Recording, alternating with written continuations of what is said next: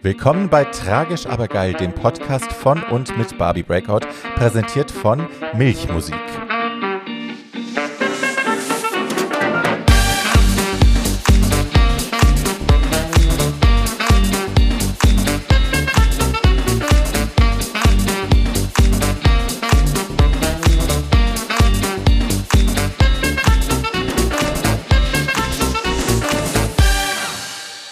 Meine Lieben und willkommen zurück zu einer weiteren Folge von Tragisch, aber geil.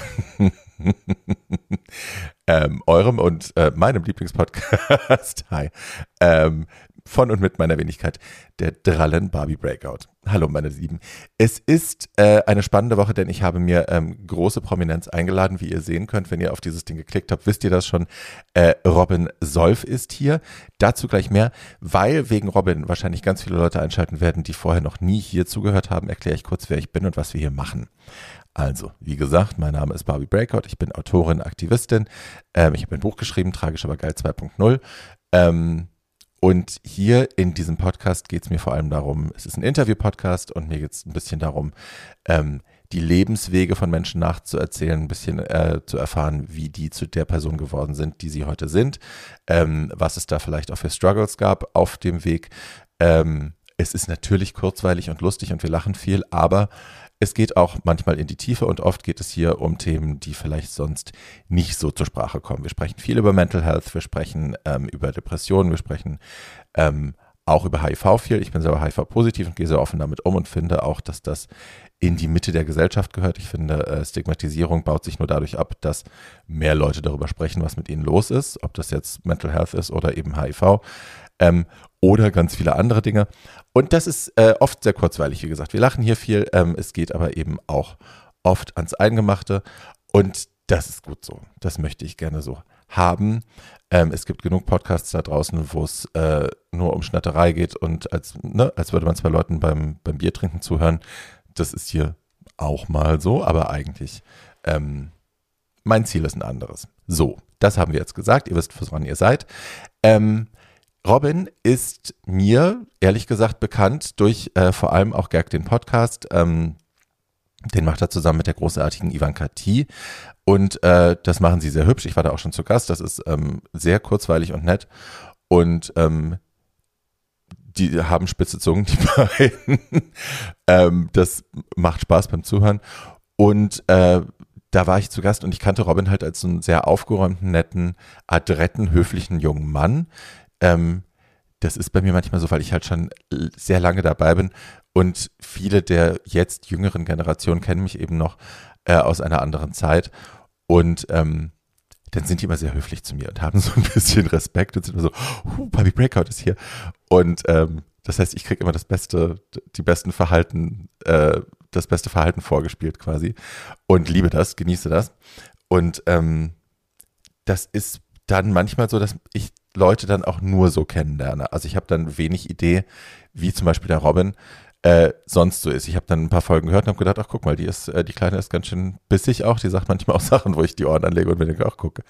Ähm, na, das hat sie jetzt gesagt. So. Und äh, als ich dann, bei, als er bei Prince Charming war, habe ich gedacht, oh schau, da ist aber jetzt auch wieder diese ganz andere Seite. Also Robin war ja da ja in dieser Staffel. Äh, Spoiler Alert für alle, die Prince Charming noch nicht gesehen haben, jetzt aufhören, weil, hi, wir reden natürlich auch darüber, äh, wie es ausgeht, weil Robin im Finale war. Robin war einer der letzten zwei Männer. Ähm, und da habe ich gedacht, ach guck, da ist sie. Ne, aufgeräumt und äh, sehr höflich, sehr freundlich, aber spricht eben auch äh, wichtige Themen an, hat für mein Dafürhalten die also die wichtigsten Diskussionsanstöße auch gegeben für diese Staffel. Ähm, wir haben das hier an anderer Stelle schon erörtert, was ich von dem Format an sich halte, und da werde ich sicherlich auch in der Folge mit Robin gleich noch drüber sprechen. Ähm, ne? Also wir hatten ja Martin Angelo hier zu Gast, wir hatten Lars Tönsfeuerborn zu Gast, wir hatten Leute hier zu Gast, die äh, diese Sendung schon gemacht haben und mitgetragen haben und ähm, mit Lars ja auch jemanden, der da äh, quasi gewonnen hat, den Prinzen gewonnen hat. Ja, und ne, darüber müssen wir jetzt nicht nochmal sprechen. Prinz Charming ist für mich ein unterhaltsames Format. Jetzt sprechen wir doch drüber. Hi. Äh, es ist ein unterhaltsames Format, aber gleichzeitig finde ich immer, es ist für mich wahnsinnig schwierig zu gucken an manchen Stellen, weil ich halt denke, Emotionen auf so eine Art zu manipulieren und die Teilnehmer dann auch vor laufenden Kameras, fünf Kameras sind da, rennen da rum oder was weiß ich, wie viele, I don't care, ähm, ne, vor laufenden Kameras die Teilnehmer dazu zu zwingen, äh, emotional immer Vollgas zu geben und immer alles zu zeigen und alles zu offenbaren und ähm, es gibt keinen Raum für Zweifel und für Zögern. Also natürlich gibt es den, du kannst vor laufenden Kameras zweifeln und zögern, aber ne, welche Konsequenzen hat das für dich? Bist du dann sofort raus? Wie wird das geschnitten? Was machen die damit? Ähm, und diese, diese Awkwardness auch in diesen Situationen, wenn sie diese Einzeldates haben und man muss jetzt liefern, man muss jetzt verliebt tun. Man sieht den Jungs ja ganz oft an, dass es äh, gespielt ist, dass man sich zwingen muss dazu. Und ähm, mein absoluter Pet Peeve, das habe ich an anderer Stelle schon mehrfach erwähnt, ähm, ist dieses, also irrsinnig romantische Dates haben, irrsinnig romantische Nächte miteinander verbringen, ähm, ne, bei diesen Einzeldates. Und am nächsten Tag geht es dann mit jemand anderem weiter. Und es wird aber verlangt, weil das Spiel das so verlangt, ähm, dass man da gute Miene zu macht und dass man sich nichts anmerken lässt. Und das wird auch immer wieder eingefordert. Und ich finde es einfach irgendwie pervers. Sorry, sorry to say. Ähm, es ist nicht meins. Aber ich finde es sehr unterhaltsam und kurzweilig und ich freue mich eben, dass es mit dieser Sendung, die ja dann auch, weil dritte Staffel ist wieder ein Riesenerfolg, das wird wieder im linearen TV laufen, also eben bei Vox, ähm, ein bisschen zeitversetzt, momentan ist es noch bei TV Now. Ähm, ich freue mich, dass da halt Themen auch äh, einem breiteren Publikum zugänglich gemacht werden, die damit vorher einfach noch keine Berührungspunkte hatten. Und auch da ist Robin eben der Junge, der das in dieser Staffel äh, am meisten nach vorne getrieben hat. Ich, also ich kann mich an niemand anderen erinnern, der wichtige Themen so oft und so direkt angesprochen hat wie die Maus. So, und das ist großartig. Ähm, zu Recht und äh, mit absolutem Applaus von meiner Seite aus ist der Podcast dadurch jetzt auch, äh, ich glaube, der erfolgreichste queere Podcast Deutschlands. Ähm, Robin hat mir von erzählt, dass äh, es gibt noch irgendwie einen anderen. Ähm, lesbischen Podcast, von dem er glaubt, dass die noch mehr Klicks haben. Aber ja, Gag ist dadurch ganz nach oben geschnellt und das finden wir super, da applaudieren wir. Ähm, wer von euch jetzt Prince Charming Staffel 3 schauen möchte, kann das nur über TV Now. TV Now ist ja so ein Online-TV-Sender quasi. Ähm, und also die ersten drei Folgen sind normal zugänglich und ab da braucht man dann einen Premium-Account, um den Rest der Staffel, ich glaube, das sind dann nochmal sechs oder sieben Folgen zu gucken. Was man aber machen kann, ich erkläre das jetzt hier einfach mal kurz, man kann sich ein Premium-Abo abschließen, das kostet, ich glaube, 4,99 im Monat, hat dann aber zwei Wochen Zeit, um alles zu gucken und erst nach zwei Wochen fängt der Billing-Prozess an, erst ab da wird es ähm, einem in Rechnung gestellt und äh, ne, die Staffel kann man gut an einem Tag durchgucken, wenn man ein bisschen Freizeit hat. Das kann man am Wochenende machen. Ähm, und es dann sofort wieder kündigen und dann muss man gar nichts zahlen. Kann man nur einmal machen, aber ne, dann hat man das gemacht. So. Ein kleiner Tipp an dieser Stelle. ja. Ähm, und wenn ihr dabei seid, wenn ihr bei TV schon eingeloggt seid und das Ding gezahlt habt, könnt ihr auch schnell nochmal gucken. Es gibt äh, bei TV auch äh, eine ganze Staffel The Diva in Me mit mir, Sheila Wolf und Kelly Hilton, wo wir Frauen, die sich ein bisschen vergessen haben, als Drag Queens and through the magic of Drag versuchen, äh, wieder ein bisschen Lebensfreude einzuhauchen und ein bisschen, ja, Selbstliebe mit auf den Weg zu geben. Und wenn ihr schon da seid, gibt es auch das tolle Shopping Queen Special mit Stella Destroy, wer war noch dabei? Pempenko, Absinthia Absolut und mir. War noch jemand? Nö, das war's. Äh, genau, mit uns Vieren, das kann man auch gucken. Das ist, äh, finde ich, wunderbares TV. Ähm, Spoiler Alert, ich habe nicht gewonnen, aber wie Robin habe auch ich äh, am meisten aus dieser Staffel gemacht. aus dieser Sendung in dem Fall. Aber hey, so ihr Süßen. Ich habe, ähm, Robin hat mir das beigebracht, beziehungsweise die Gag-Mäuse haben mir das beigebracht. Ähm, sonst sage ich immer, folgt mir auf Apple Podcast, gebt mir da gerne eine 5-Sterne-Bewertung und hinterlasst einen Kommentar. Viel wichtiger ist anscheinend, viel, viel wichtiger, ähm, dass ihr auf Spotify auf Abonnieren klickt. Da gibt es, wenn ihr den Podcast aufruft, gibt es oben und gerne auch To Old to the Young, für die, die hier zum ersten Mal zuhören. Das ist ein äh, Kulturpodcast, queere Kulturpodcast, den ich zusammen mit Tatjana Berlin und Paul Schulz mache, ähm, wo wir queere Filme, Serien äh, und auch anderes Zeug auseinandernehmen ähm, und für euch aufdröseln. Das ist äh, oft sehr unterhaltsam, manchmal lehrreich und im besten Falle einfach wahnsinnig blöd und lustig. Hi. Ähm, genau, da könnt ihr einfach bei Spotify äh, auf Folgen klicken und das soll wohl der absolute Burner sein für, äh, ne, das bringt Podcast machen ganz, ganz viel, um da in den Charts aufzutauchen und nach oben zu rutschen. Noch mehr als wenn man nur zuhört, sagt Robin. So. Ähm, das bitte machen, danke.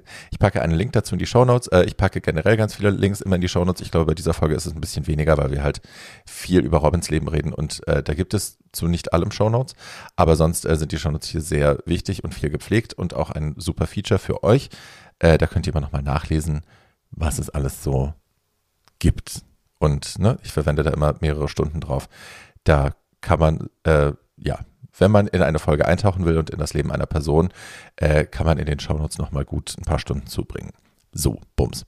Ähm, Genau, eine Sache, die ich immer sage am Schluss, wenn ihr ein bisschen Geld rumliegen habt und alle anderen schon versorgt sind, wenn alle Rechnungen gezahlt sind, alle äh, guten Vorhaben, die ihr, für die ihr spenden wollt, wenn das alles erledigt ist und ihr habt immer noch ein bisschen Geld rumliegen und denkt, Mensch, das wäre doch was für die Barbie, dann könnt ihr mir das gerne schicken an meinen PayPal-Link, das ist paypal.me slash Barbie Breakout, auch das packe ich in die Show Notes.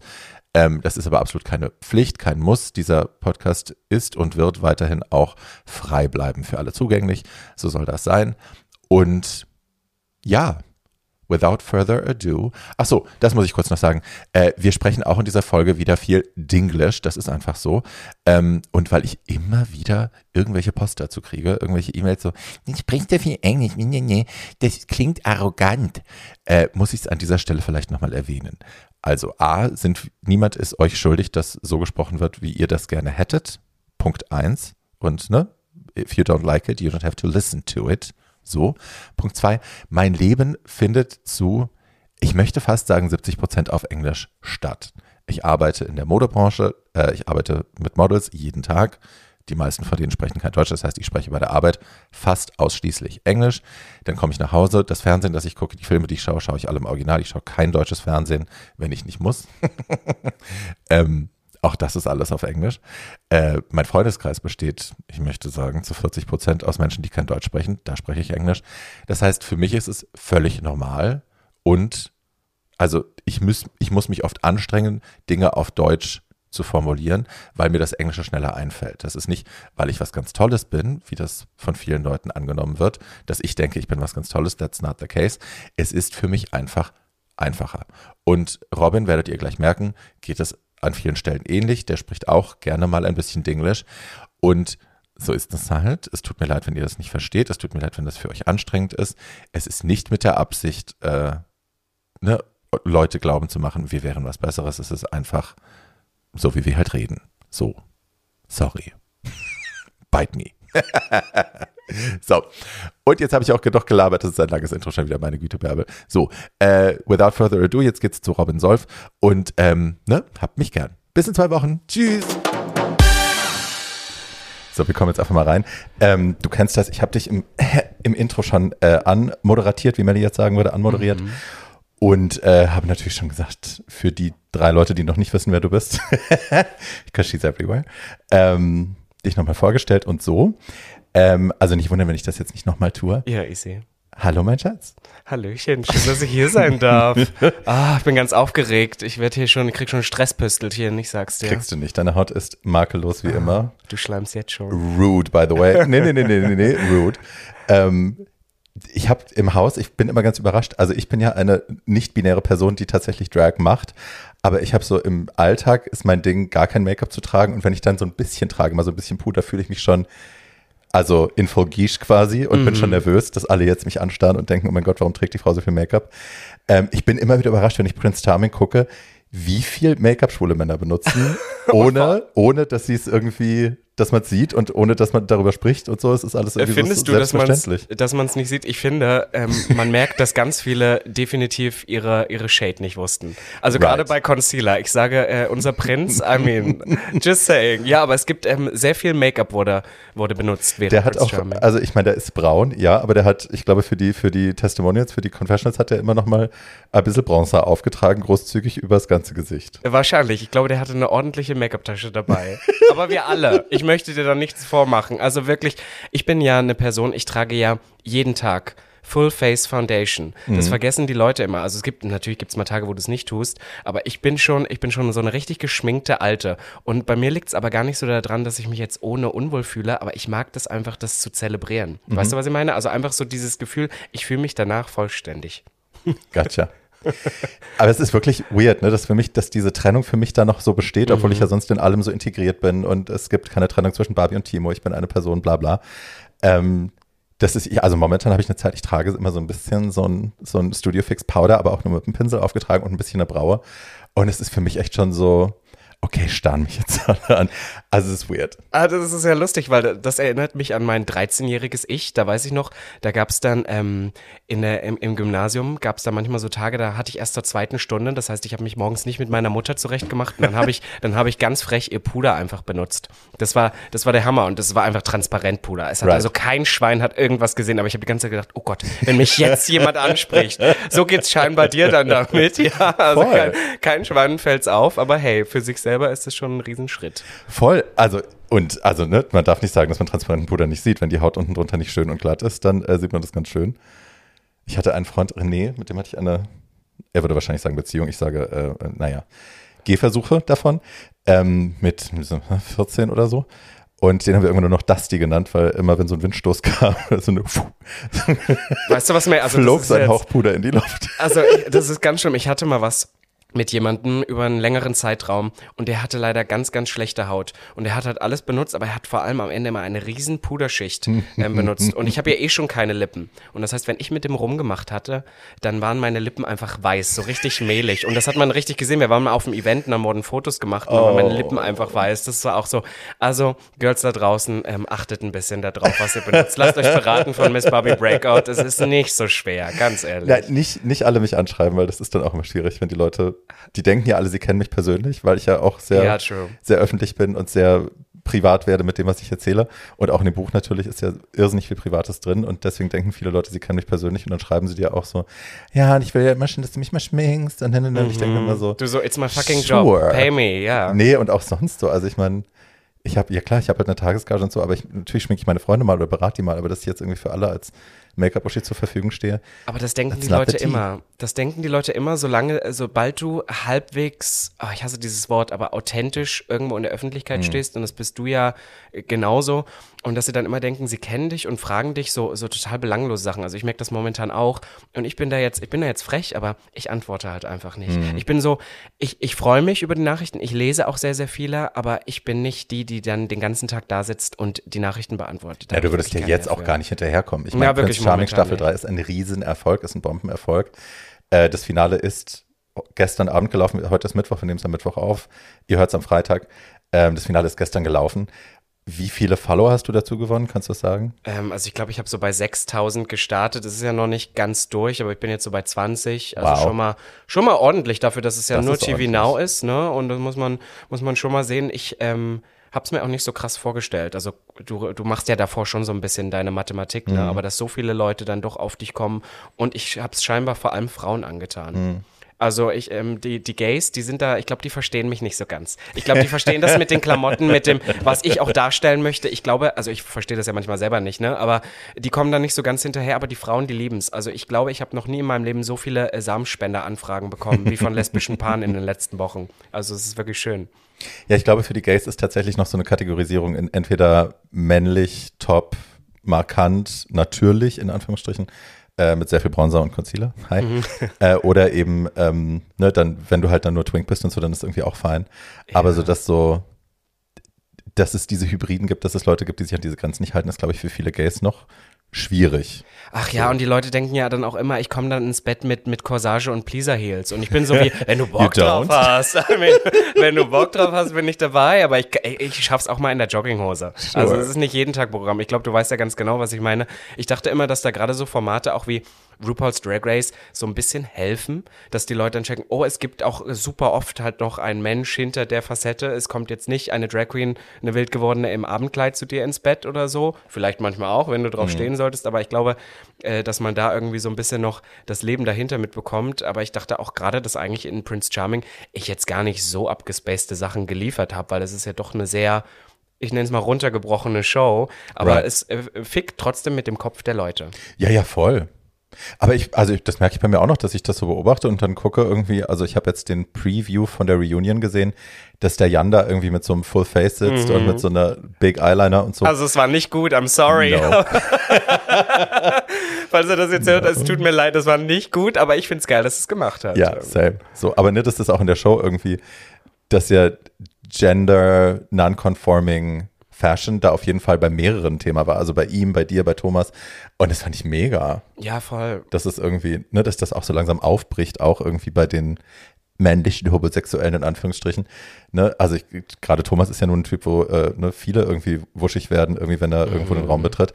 Aber dass der dann halt auch selbstverständlich da irgendwie mehrere Layers anhat und something flowy und something this. Und ein Rock dazu yes. mit dieser behaarten Brust. Der ist schon lecker. Also ich, mir gefällt Voll. sowas ja sehr. Ich mag ja, ich mag ja auch die Femboys.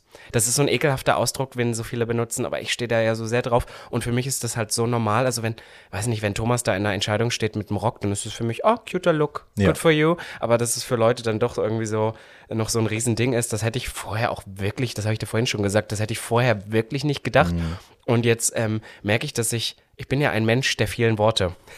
Und das teilweise schon allein nur dieses Statement, dass ich irgendwo stehe, die Klappe halte und irgendwie einen Frauenbody trage, so ein Gesprächsstoff wird, das hätte ich auch wirklich vorher nicht für möglich gehalten. Aber daran sehen wir, dass es doch noch wichtig ist, dass wir drüber reden und das zeigen. There's still a lot of work to do. Also ne, ich erinnere mich damals, als äh, Conchita zum, zum Eurovision angetreten ist, 2014 der Hate aus der schwulen Community. Mhm. Also ich finde ja gut, was sie macht. Ich finde, sie ist talentiert, ich finde sie schön.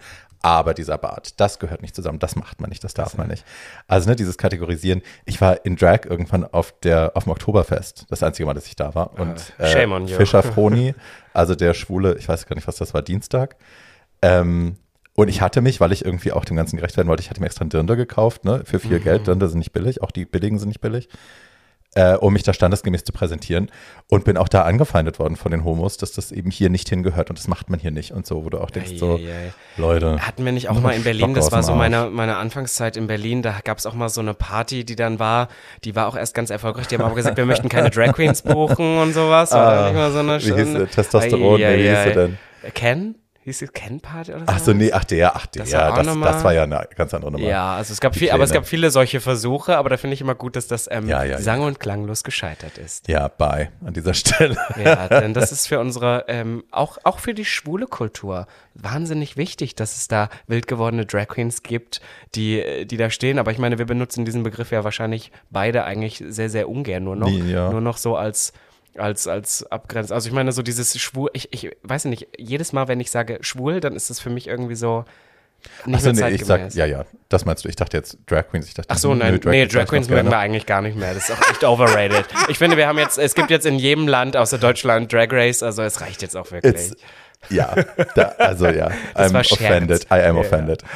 Officially. Nicht von dir, von denen, dass wir es immer noch nicht haben. Ähm, ja. Schatz, jetzt haben wir ein, ein schönes, äh, flauschiges Intro geplaudert. Ähm, du kennst ja den Podcast, ich gehe immer gerne ein bisschen zurück, bevor wir dann, natürlich sprechen wir noch über Prince Charming, aber ähm, bevor wir dann uns bei Prince Charming verplappern, weil ich weiß, dass wir das gut können. Mhm, und dass es wir beide, sonst sitzen wir hier drei Stunden. Wahnsinnig lange Folge werden würde. Ähm, bevor wir das dann bevor das dann zu kurz kommt, will ich tatsächlich, weil das ist mir jetzt bei allem, was ich gehört und geschaut habe, ich habe mich ja vorbereitet, ähm, ist mir die Person Robin Solf so ein bisschen kurz gekommen bei all dem. Also mhm, die Geschichte von Robin Solf, wie du so und so. Ähm, ne? Also es geht sehr viel um das, was du jetzt bist und das, was du ausstrahlst und das, was man in dir sieht oder nicht sieht. Aber ähm, how did you get there? So, das interessiert mich sehr. Ja, gute Frage, ne? Also ich komme ja, ich bin ja so eine Ossi-Maus. Ich brande das auch super gerne. Ich bin zwar 97er Jahrgang, ich darf es jetzt gar nicht so laut sagen. Das heißt, ich habe von dem ganzen Ost-West-Gehabe eigentlich nichts mehr mitbekommen. Aber da, wo ich herkomme aus Sachsen-Anhalt, da hat sich halt, muss ich so sagen, bis heute halt nicht viel verändert. Das heißt, ich habe eigentlich äh, mein Upbringing war eigentlich sehr bescheiden. Wir hatten nicht viel außer Hoffnung. Und ähm, ja, es war, glaube ich, ohne, ohne große, große ähm, riesige Schwierigkeiten. Ich glaube, das Einzige, was wohl immer so ein bisschen war, mein Vater war halt nie viel da. Das heißt, es mhm. waren immer Mutti und ich und das war auch immer against the rest of the world. Und ich glaube, ähm, ich war halt schon immer so ein bisschen das, das Außenseiterkind. Ich war immer ein Einzelgänger. Ich wollte mit fünf Tänzer werden. Ich glaube, diese typischen Geschichte, sich immer, ja, sich immer verkleidet. Ich weiß noch, ich habe mich mit sechs Jahren oder so, ich wollte schon immer berühmt werden. Mhm. Das ist ganz schlimm. Also man merkt dann irgendwann mit 16, wenn du dann sagst, wenn dich seit zehn Jahren Leute fragen, Gottes Willen, was willst du werden? Du sagst immer noch berühmt, dann merkst du, vielleicht ist das wirklich was, was du möchtest. Ja. Ne, weil jedes Kind möchte ja mal zu irgendeinem Zeitpunkt, glaube ich, berühmt werden. Aber bei mir war es schon als Kind so und ich erinnere mich dran. Ich habe mich so mit sechs Jahren immer für Filme casten lassen. Und dann bin ich da hingegangen und dann also, Moment mal, mit sechs Jahren habe ich mich immer für Filme casten lassen. Ja, also, also ich war, ich war sechs Jahre und hatte mir in den Kopf gesetzt, Schauspieler zu werden. Meine Mutter war so eine Person, die fand das nicht unbedingt alles so toll, aber sie hat alles mitgemacht. Die hat mich zum Tanzkurs geschickt, als ich das wollte und sie ist mit mir zu Castings in Halle Saale We damals schon, okay. ja, äh, gegangen und hat mich dann halt dahin geschickt. Und diese, ähm, die Frauen damals in der Regie, die waren halt immer total angetan von mir, weil ich bin hingekommen und habe gesagt, mein Lieblingsfilm wäre Dirty Dancing. Ich hatte ihn niemals geguckt. Ich hatte nur irgendwie eine gebrannte CD vom Soundtrack. Und, und dann haben sie immer gefragt, weil keiner glaubt dir mit fünf oder sechs Jahren, dass du Dirty Dancing liebst. Dann haben sie immer gefragt, was ist deine Lieblingsszene? Und habe ich immer gesagt, ich habe, ich habe eine, eine Wassermelone, Wassermelone getragen. getragen. Das war das Einzige, was ich wusste. Und dann habe ich, äh, also ich bin auch immer relativ weit gekommen, aber ich bin, glaube ich, dann am Schauspieltalent bin ich ausgeschieden. Und ich war, ich war den, glaube ich, auch immer, ich war so ein bisschen ähm, übergewichtiges Kind, mhm. auch so ein Ding. Und dann, dann war ich immer für diese Rollen nicht. Da war es damals noch so ein bisschen härter. Aber deswegen, ich habe immer tausend Sachen ausprobiert und bin, glaube ich, bis heute so geblieben. Tatsächlich von der Art. Also sehr quirliges Kind. Äh, wusste eigentlich schon immer, dass ich, dass ich schwul bin und habe mir, glaube ich, schon mit zwölf in den Kopf gesetzt gehabt, irgendwann ziehe ich nach Berlin und ergründe die große weite Welt von da aus. Wow. Ja. Es ist ja, wenn man jetzt, also wenn ich mit Leuten aus meiner Generation spreche und auch wenn ich meinen eigenen Werdegang angucke, der durchaus super positive Vorzeichen an hatte gerade, äh, hatte gerade was das ganze queere Thema angeht. Mhm. Und ne, ich hatte eine Mutter, die schwule Freunde hatte. Ähm, das war alles eigentlich nicht negativ konnotiert, aber trotzdem trage ich halt so ganz viel internalisierte Scham mit mir rum und so ganz viel, ähm, also obwohl ich in so einem freien Haushalt groß geworden bin, zu teilen, wurde mir ja trotzdem oft gesagt, irgendwie, das macht man nicht. Meine Tante hat immer gesagt, sei nicht so mhm. schwuchtelig, mach das nicht und so, stell dich nicht so an, sei nicht so weibisch. Hat es mich immer so nachgeäfft. Ja, ja, so. oh Gott. Und davon trage ich noch viel mit mir rum. Jahrgang 97, ist das, wenn man in so einem freien Haus groß wird, ähnlich oder hast du das Still a thing. Also ich glaube, als meine Eltern es dann wussten, ist man auch anders damit umgegangen. Aber ich weiß zum Beispiel, dass ich der erste schwule Mann bin, den meine Mutter jemals getroffen hat. Mhm. Das sagt ja schon einiges drüber aus. Sonst mhm. kennst du die halt aus Film und du weißt, wie sie in Filmen zu der Zeit halt halt sind, irgendwie so. Also das sind dann halt, weiß nicht, ich war ja nicht gleich Liberace, heute bin ich es vielleicht ein bisschen, aber, aber damals so, das waren so die einzigen Bezugspersonen und ich kann mich auch an Sachen erinnern, ähm, dass dieses Outing war für mich auch noch ein Ding, weil ich finde, jetzt so in den letzten zehn Jahren ist viel durch Social Media und, und YouTube und so hat sich viel verändert.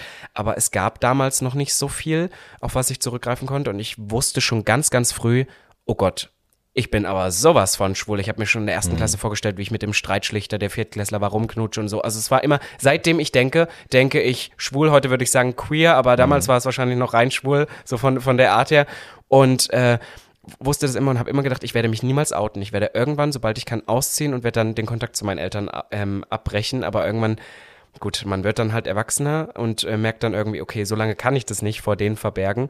Aber erinnere mich immer an meinen Vater, der hat einmal irgendwie, kam er vom Arbeiten nach Hause und hatte eine Latzhose an oder so eine Arbeitshose, die nicht seine war und hat gesagt, guck mal, das ist von meinem schwulen Mitarbeiter, riech mal dran, die riecht schon so schwul. Und solche Sachen, du kennst wahrscheinlich genau solche Hast du die Nase drin ver, ver Sie roch wunderbar, sie roch nach ganz viel, ganz viel Weichspüler. Sie und roch, Crisco. Ja, also es war, es war Hammer. Und äh, es war mein, mein Frühlingserwachen. Aber nein, äh, jetzt mal Spaß beiseite. Also das waren schon so Sprüche, die natürlich mein ganzes Leben lang mitgezogen mhm. sind. Und auch diese Kleinigkeiten, dieses, ah, ich möchte mir Ohrlöcher stechen lassen. Meine Mutter war immer so, du kannst es machen, ich werde es scheiße finden, aber du kannst es machen. Das heißt, sehr, sehr frei, mhm. sehr, sehr, irgendwie, die war nicht so, dass sie mir Sachen verboten hat, aber ich hatte halt immer im Kopf, oh, du musst auch als schwuler Mann diesem stereotypisierten Bild entsprechen. Mhm. Und ich hatte halt sehr viel in die Wiege gelegt, dass das auch gut möglich ist. Ich meine, sind wir ehrlich, ich bin ich sehe halbwegs gut aus, ich bin blond, ich bin weiß, mhm. ich bin in halbwegs okayen Verhältnissen groß geworden, ich bin nicht sonderlich arm. Also ich bin wirklich perfekt dafür geschaffen, um 0815 durch die Gesellschaftsmitte zu gehen. Ja.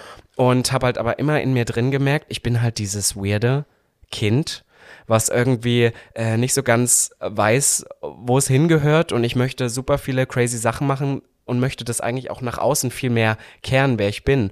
Und das wurde mir halt super lange, ich würde auch noch sagen, bis ich 21 war, war das in mir drin, mh, hm, schluck es runter. Also die wurde so ein Zögern mit eingeimpft. Definitiv. Vielleicht besser nicht. Ja, und selbst als ich dann du, aber, hm. genau, selbst als ich dann meine ersten Erfahrungen in Berlin gemacht hatte, war meine mein Mindset trotzdem so, wenn du gefickt werden willst, mhm. dann geh lieber in der Jeans und im schwarzen T-Shirt feiern und lass den Rest weg. Weißt nicht du? Also so, das ist halt so dieses und ich weiß auch noch, als ich nach Berlin gezogen bin, war es auch immer noch ein Thing. Äh, wenn du Drag Queen warst, das war dein, dein, sure. das ging gar nicht. Also nee, egal, ob, auf Tinder, Grindr, es war echt vorbei. Ja, ist die Tanzkarte leer. Ja, Wirklich so. Also ja. super traurig, aber das waren wirklich noch so, bis ich, bis ich 18, 19 war, meine Gedankengänge. Und irgendwann habe ich einfach gedacht, fuck it. You know? Hast du denn das Gefühl, dass sich das tatsächlich geändert hat? Ich bin viel zu wenig in diesen Kreisen noch unterwegs. Ich date nicht mehr, ich bin nicht online, I don't know. Oder also, sehr selten mal. Wie du weißt, bin ich ja umsingelt von wild gewordenen Drag Queens um mich drumherum. Ich bin selber keine, weil das irgendwie nie mein Outlet geworden ist. Ich glaube, mhm. ich habe irgendwann da mal so eine Zeit mal gedacht, ich würde es gerne mal ausprobieren, aber habe dann gemerkt, ah, für mich ist es nicht. It's a lot of work genau. very painful. Ja, definitiv so. und es it takes some guts und die habe ich nicht. Und ähm, habe dann irgendwie aber festgestellt, dass schon solche Shows, die wir momentan haben und so ein bisschen Drag Representation definitiv hilft in der queeren Bubble oder ich würde sagen queeren Bubble, weil ich weiß nicht, ob jeder schwule Mann das genauso sieht, mhm. aber dass man merkt, ah, da steckt auch noch jemand dahinter und das ist genauso fuckable wie der Rest auch. Aber ich glaube, es verbessert sich nicht unbedingt immer alles, es verlagert sich halt sehr. Mhm. Weißt du, was ich meine? Also ich glaube schon, dass man da jetzt so ein bisschen aufgeschlossener ist als vor zehn Jahren, aber es gibt trotzdem immer noch Probleme. So ähm, Männer mit Nägeln, mit lackierten Fingernägeln ist immer noch ein Thing und man muss schon irgendwie, ich, find, ich habe immer das Gefühl, man muss äh, dann an anderen Stellen deutlich maskuliner sein. Ne? Also ja. wenn du irgendwie gut ge breit gebaut bist, haarig bist und so und ne, also Grinder funktioniert aussieht, sonst nicht. Dann kannst ja. du auch einen lackierten Voll. Nagel haben. Voll. Aber ja, ja, so, ne, es ist, ja, ja, also es ist schon für, für jemanden, der wirklich Fam, Fam, Fam all mhm. the way ist, ist es schon schwer. Das äh, sehe ich ganz ehrlich auch so, ja. Jetzt hast du vorhin gesagt, mit deinem Vater war das nicht so, der war auch nicht so oft da und so. Ähm, bei dem Prince Charming Video, wo die Eltern zugeschaltet werden sollten, war nur deine Mutter zu sehen. Habt ihr noch Kontakt oder ist das? Ja, also die, die leben sogar noch zusammen, aber das ist, ich glaube, mein Vater arbeitet zu viel. Nein, also ich war ähm, nie so das Vaterkind. Mhm. Also nicht, also das Schwulsein war da nie so das Ding, aber mein Vater und ich, wir haben einfach nie so connected. Und ähm, ich bin ihm nicht sauer, also er war kein guter Vater, das mhm. weiß er auch. Ich bin ihm heute nicht sauer, dass ich so sage, äh, mh, mm, und der hat mir das Leben kaputt gemacht, aber der war halt nicht für mich da und ich habe mir hat diese Vaterfigur immer so gefehlt und deswegen Gottes Willen, also ich glaube, er wird es sogar machen, wenn man ihn zwingen würde, aber was soll der da? Also der ja. wird das, die Fresse auch gar nicht aufkriegen, der ist nicht so ein Performer. Ja, deine Mama schon. deswegen, ich meine, ich glaube, das Schlimme ist, pass auf, ich äh, spille jetzt hier den Tee. Ich war so sauer und ich ähm, habe ja bei Prince Charming im Finale dieses Gespräch mit meiner Mutter und dann fange ich so ein bisschen an zu quäken. Und natürlich sind es die Emotionen, wenn man sieht Mama, ne, absolutes Muttikind. Aber ich war vor allem sauer, denn, und das war auch drinne, meine Mutter hat mir immer gesagt, mach alles, was du willst. Das Einzige, ich möchte nicht irgendwo mit reingezogen werden. Und sie hat das nur gemacht, weil die Produktion sie angefragt hat und dann halt gesagt hat, hey du, äh, würdest du deinen Sohn nicht gerne sehen? Und meine Mutter wollte das eigentlich nicht. Sie hat aber gedacht, wenn sie Nein sagt, dann kommt die Produktion und sagt, ja, das ist die Mutter, die ihren schwulen Sohn nicht unterstützt. Und damit hat das ja nichts ah, zu tun. Ja. ja, ja. Und deswegen hat sie es dann gemacht für mich, was super süß ist. Aber es hat mich so geärgert, weil ich wusste, die hatte gar keinen Bock drauf. Diese Produktionsleute, die wissen auch, wie sie es machen. Ja, ja. Ich hatte mal damals, was war das, Arabella? Irgend so ein Ding. Also da war ich, Gott, 16, 15, 16, sowas. Ähm, und hatte das zugesagt und dann haben die auch irgendwie versucht, meine Mutter da reinzukriegen. Meine Mutter war so, nee, nee, ich will eigentlich nicht. Aber maybe, vielleicht kann ich einen Brief schreiben, den ihr vorlest und so, ich will da nicht sitzen. Ähm, und dann haben sie angefangen, ich soll meinen Vater in die Sendung holen. Da habe ich gesagt, auf gar keinen Fall. Mein Vater hat da nichts verloren und das ja, ne, voll, hat er nicht ja, hin. Ja. ja, aber dann kannst du ihm endlich mal sagen, dass du dich ungeliebt fühlst und so und kannst mit ihm abrechnen in der Öffentlichkeit. Und dachte ich auch so, ey, für wie dumm haltet ihr mich? A, und wie, wie abgefuckt seid ihr eigentlich? Ne? Also ja, was macht ihr alles, bisschen recht. Quote ja, ja, wirklich. Heulen? Widerlich. Ja. Aber äh, zum Thema Fernsehen kommen wir gleich. Auch Fernsehen? Moralfreies Fernsehen. ja, das sowieso, Gottes Willen. Naja, aber. Wie war es in der Schule? Haben sie dich doll gehänselt oder?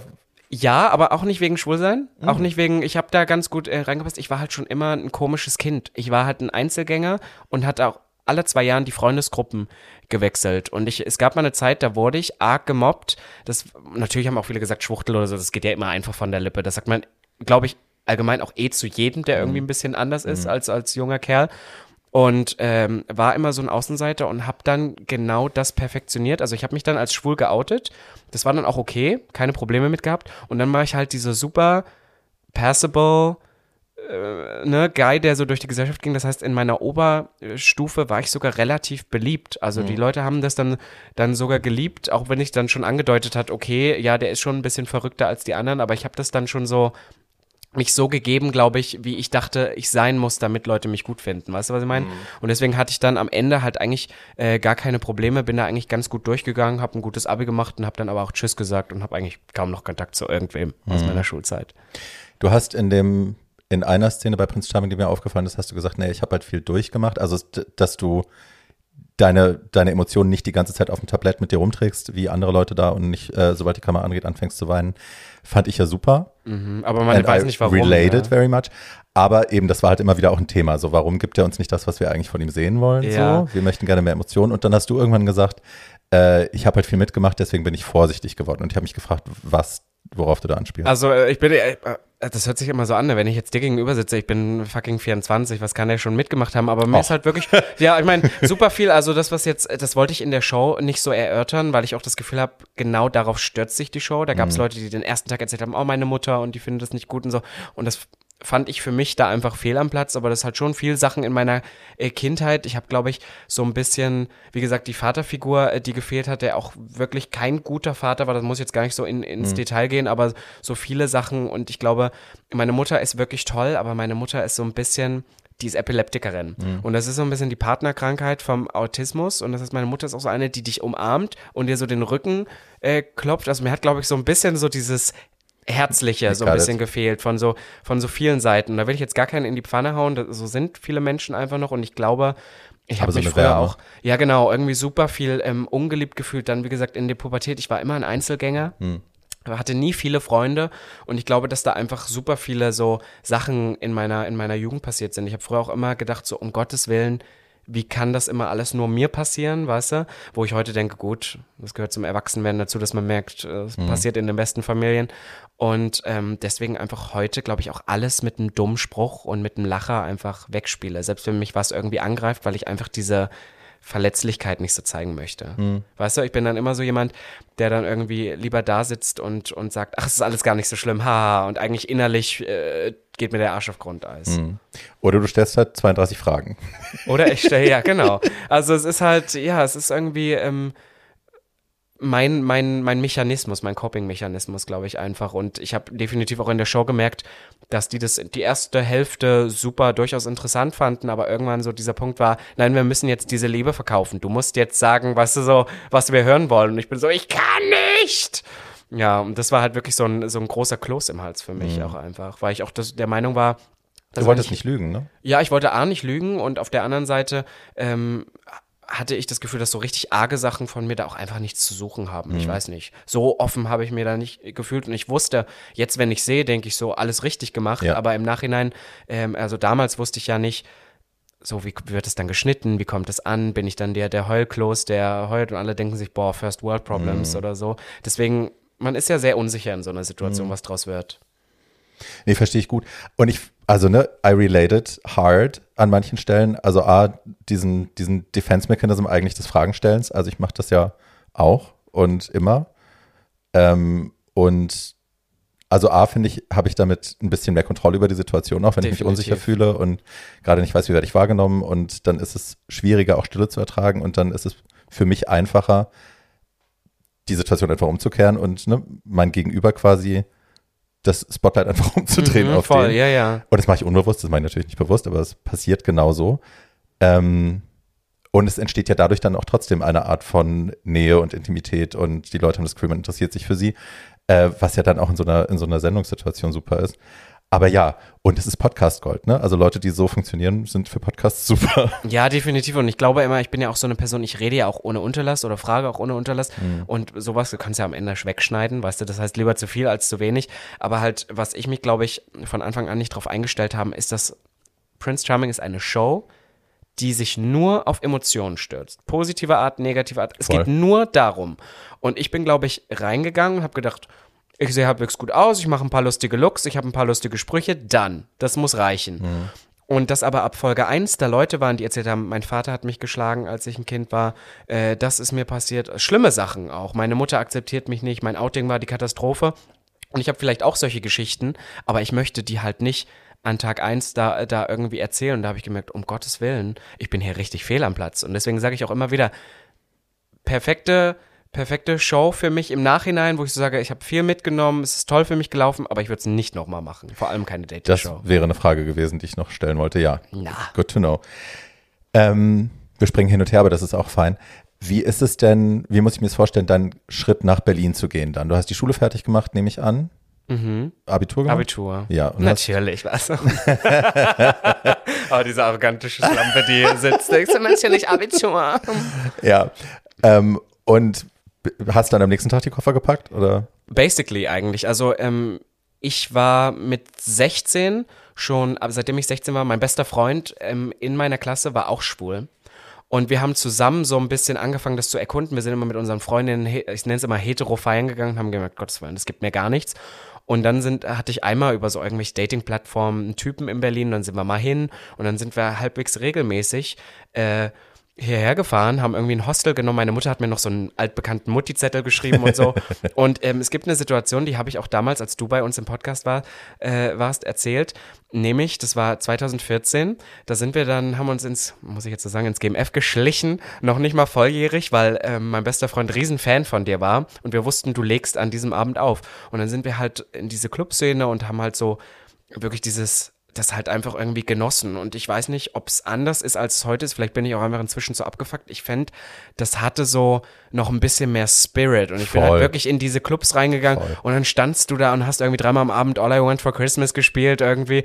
Und ich habe ich hab geschrien, ich fand das toll, ich fand das schrill, ich fand das geil und wollte einfach mehr davon. Das heißt, es stand von Anfang an fest, ich werde dorthin ziehen. Ich wollte nur noch das Abi fertig machen und dann bin ich wirklich am nächsten Tag so basically Koffer gepackt und los.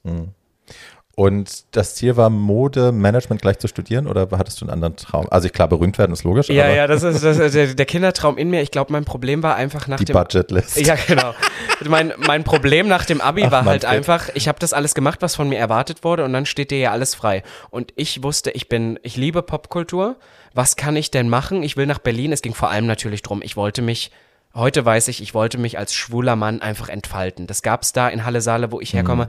Da gab's eine Party, da gab's nicht viele Homosexuelle, auch vor allem keine, mit denen ich so auf einen Nenner kam. Da gab's halt dann Männer, die waren schwule Männer und wollen gerne Männer ficken, aber alles andere äh, wollen wir dann auch nicht. Und ich wusste gleich, ich möchte kreativ sein, ich möchte was machen. Ich wusste aber nicht was. Ich habe dann angefangen, BWL zu studieren. Ein Semester. Ich glaube, das haben super viele. Einmal BWL studiert, gleich gemerkt, nee, das ist nichts für mich.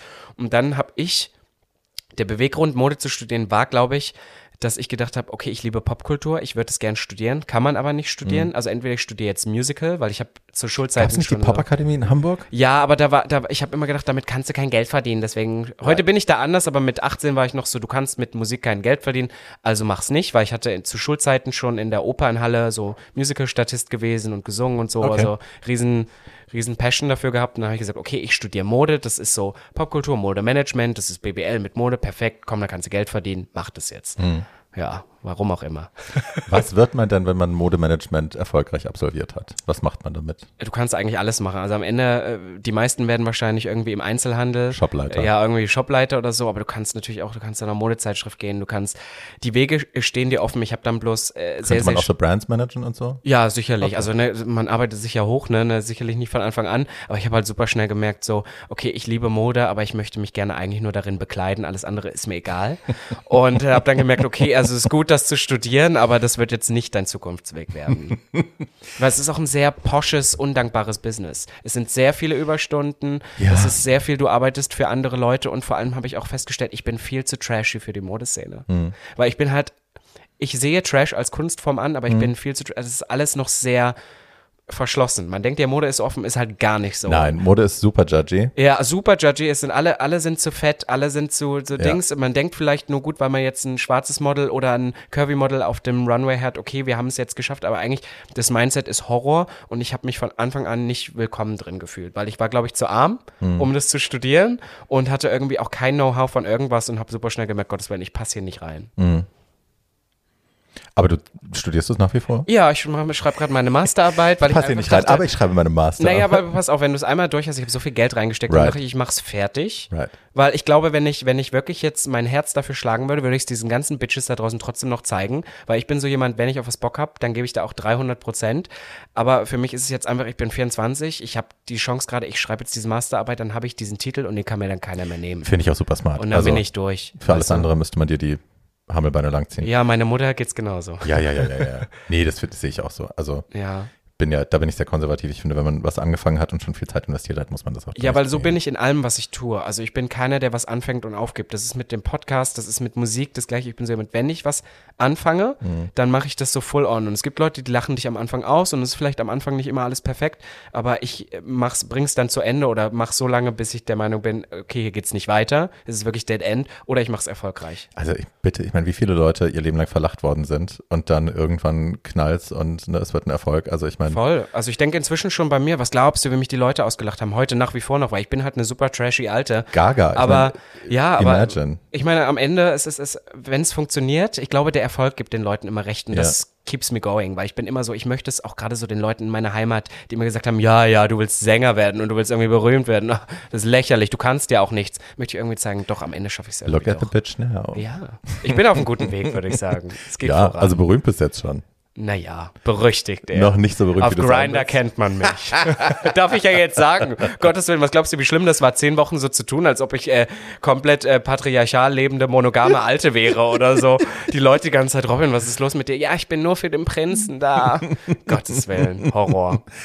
Äh, eine Sache, die mich überrascht hat, weil man das einfach nicht so oft hört, ist, äh, du praktizierst keinen Analsex? Is that true? Nein, also nicht gar nicht, aber ich bin nicht so der Fan davon und ähm, ich glaube, ich habe zu wenig wirklich intime Beziehungen zu Männern. Ich finde das, äh, ich, für mich gehört zu Analsex super viel Vertrauen und mhm. Intim Intimität dazu.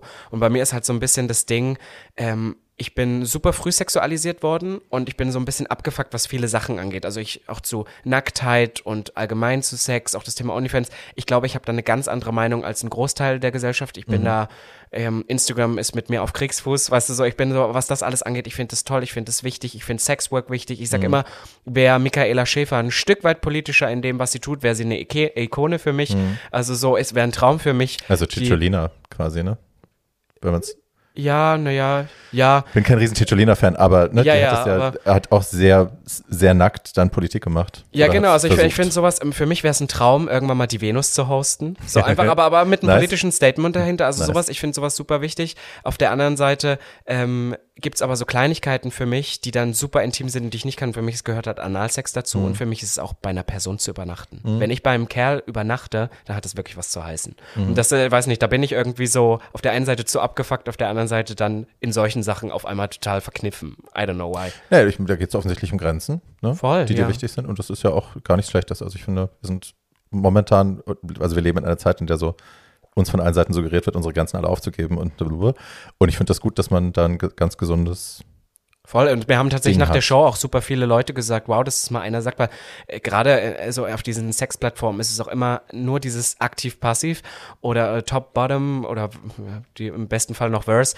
aber halt ähm, immer diese Position und ich gebe da immer so einen Fick drauf, weil ich denke, ja, das macht ja, ist ja nur wichtig im Endeffekt, wenn es zum Reinstecken kommt. Der Rest ist ja eigentlich, ne, geht's ja um ganz andere Sachen und äh, deswegen merke ich, dass dieses Ding, dieses wirklich ein Penis muss im Arsch sein, irgendwie immer so ein, so ein Riesending in dieser Gay-Bubble ist, wo ich mhm. immer denke, boah, du kannst auch auf so viele andere Weisen ähm, tollen Sex haben. Und deswegen war mir das auch wichtig.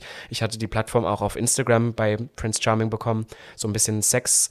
Äh, Aufklärung zu machen, dass halt es gibt so viele schöne Formen von Sex und es ist ja auch eine Riesendiskussion, wo fängt Sex an? Mhm. Ich finde, das hat jeder selbst zu definieren, aber es gibt ja super viele Leute, die mich auch oft nach einem Date fragen, so, und hattet ihr Sex? Und ich sage dann ja. Und dann sagt er, ah, so habt ihr gefickt, also er war in dir drin. Und dann sage ich so, nein. Und dann so, ah, dann war es ja kein Sex. Und das, das ist auch so ein Trigger-Thema. Kim, Kim Tränker hat das ja relativ mhm. am Anfang schon gesagt, dass äh, für ihn Blowjobs kein Sex sind, wo ich auch dachte, what? Ja, also, also das, of course it is. Da kannst du mit mir wirklich äh, bis, bis, Ende diskutieren. Also ich habe viele auch in meinem Umkreis, die auch sagen, es ist nur der, der Akt des Reinsteckens gehört dazu. Und dann bin ich so, es gibt so viele, du weißt Paradebeispiele dagegen. Wir haben, wir haben Lesben dann und so viele Sachen. Also ja. das ist halt Bullshit für mich. Deswegen, of course it is. Naja. Also ja, aber ich meine, soll er denken, soll er, ja. Okay, gut. Das heißt, wir sind in Berlin angekommen. Ähm, wir haben angefangen, das zu studieren. so. Wie muss ich mir vorstellen, also du hattest ja schon quasi Blut geleckt, als du die erste Mal im GMF mhm. warst und so. Äh, wie muss ich mir das dann vorstellen? Also wie ist dann Robin zu der Party Queen geworden. Also, also Robin hat tatsächlich ist. super schnell gemerkt, Berghain ist es nicht. Nee. Drei Stunden anstehen und dann eh nicht reinkommen, weil du ach, aussiehst du wie zwölf. anstehen, wie süß. Ja, ach Mensch. ja, natürlich. Ich habe es eins, zweimal äh, versucht, aber Sven Marquardt war nicht gnädig. Und dann habe ich auch gesagt, boah, dieses ganze Techno-Gehabe, ich, natürlich kam ich nach Berlin und ich finde so gerade so 2015 bin ich nach Berlin gezogen. Right. War das halt so die, die Hochburg. Man hat über Pop gar nicht mehr geredet, man hat seine Pussycat Dolls CDs weggeschmissen und yeah. war so, wir reden über sowas nicht mehr. Und ich war aber jeden Freitag und Samstag und Sonntag auf jeder Pop-Party in Berlin äh, zu finden und alle ja. haben mich ausgelacht. Also ich hatte viele Freunde, alle haben gesagt, nein, ich gehe nur Techno feiern und ich finde, Pop war zu dieser Zeit, Pop feiern zu gehen, super verschrien. Ich mhm. war aber trotzdem da. Mhm. Immer. Mhm. Und äh, habe natürlich auch immer mehr mich, mich, was das angeht, so ein bisschen geöffnet und habe dann auch Freunde gefunden, die auch alle kein Drag gemacht haben, die aber Bock drauf hatten, mal für eine Party, wenn es eine Gaga-Night war, mal ein krasses Outfit anzuziehen. Und am Anfang weiß ich noch, oh, wir waren wirklich trashy. Wir sind in irgendwelchen bunten Gürteln, wir haben Fake-Pelzmäntel angezogen, Sonnenbrillen aufgezogen und sind ins Schwutz oder so gesteppt und haben uns gefühlt des Lebens. Und das waren so meine Anfänge irgendwie, wo ich so mitbekommen habe, das ist wirklich was, das gibt mir zu meinem sehr tristen Alltag so viel Kraft und Energie und die, auch die Leute, die ich kennengelernt habe, fernab von den Typen, die du auf mhm. Klo oder im Darkroom triffst oder so, weißt mhm. du, für, ein, für einen kleinen Blowjob, gab es da ja auch viele Leute, die siehst du immer und die würdest du vielleicht im Tageslicht nicht treffen. Mhm. Aber für dieses, für dieses Nachtleben, für diese Nachtleben-Experience war das halt super wichtig und das mhm. hat mich super beflügelt in all dem, was ich heute auch noch tue. Mhm. Ich bin ja heute, also ich habe heute mit dem Nachtleben ja wirklich gar nichts mehr am Hut. Was so schade ist. Ich kann es mir aber auch echt nicht mehr vorstellen. Ich weiß nicht mehr, was ich da früher gemacht habe. Ich weiß aber, dass das damals irrsinnig wichtig für mich war. Und mhm. auch dieses, also endlich die Fantasie von mir, die ich immer von mir hatte, von der Person, die ich mal werden, sein werde, wenn ich älter bin, diese Fantasie endlich Realität werden zu lassen und die sogar noch zu toppen teilweise und die weiter auszuschmücken und auszubauen, das hat mich irr, also hat mir ein Gefühl von wahnsinniger Freiheit gegeben, gleichzeitig ein Gefühl von Ownership über mein Leben und über meine Persona Voll. und so. Ähm, und ich glaube, deswegen ist, also Nachtleben war natürlich in meinem Leben ein instrumentaler Teil davon, die zu werden, die ich heute bin, lässt sich überhaupt nicht wegdividieren, ist so, so.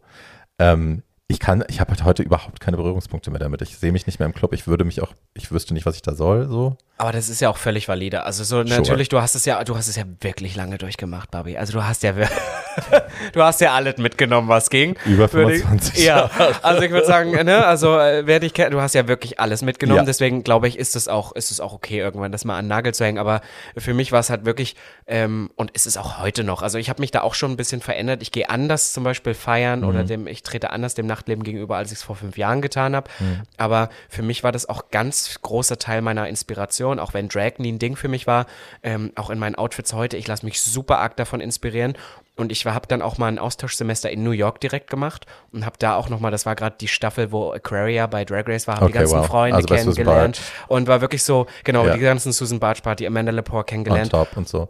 Natürlich, ja. genau, diese, diese typischen, diese typischen Sachen, alles so ein bisschen mitgenommen und auch wenn äh, New York für mich jetzt nicht so krass, also ich habe jetzt mich nicht so krass ausgelebt, aber es hat mich super inspiriert, weil ich bin dann wieder nach Berlin gekommen, habe gemerkt, mhm. boah, in London gibt's dieses krasse Pop-Feiern, es gibt's in New York, es gibt diese Kultur, es gibt noch so Club-Kids irgendwie, mhm. aber wir in Berlin, außer diese Techno-Kids, die dann auf, äh, auf ganz vielen Drogen da rumsteppeln, wir haben das gar nicht mehr so mhm. und habe mir irgendwie so ein bisschen dann für mich vorgenommen, ich möchte so ein bisschen, zumindest in dieser Club-Szene, das Vorbild sein, auch von Looks und so, mhm. was ich nicht hatte. Mhm. Und habe dann halt immer mehr mich getraut, habe immer mehr gemacht irgendwie und irgendwann ich, äh, du kennst das sicherlich auch, man fängt da mal an mit irgendwie so einem kleinen Absatz, irgendwie mal mhm. so ein bisschen geschminkten Auge, irgendwie eine kleine Corsage und irgendwann sind dann auch alle Dämme gebrochen und ist der Ruf erst einmal ruiniert, lebt sich ganz ungeniert. Heute probiere ich ja wirklich alles aus und habe einfach auch festgestellt, dass das was ist, was seitdem ich Kind war in mir drin ist. Man lässt sich bloß von der Gesellschaft irgendwann mal so anerziehen, nein und man verkleidet oder man zieht sich sowas nicht an. Naja, das oder, kam dann alles äh, wieder. Also eine valide Überlegung ist ja auch, wie sicher ist das für mich im Alltag, ne? Also Voll. kann ich damit U-Bahn fahren, ohne dass mir äh,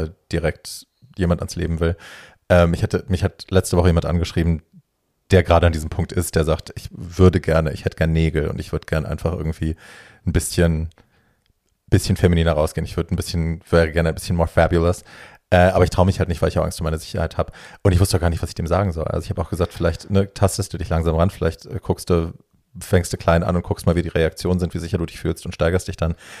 Aber ähm, ich tue mich heute auch schwer, Leuten zu sagen, äh, geh direkt full on, geh raus, äh, riskier's einfach, weil ich Angst um die Sicherheit der, der Leute, denen ich sowas rate.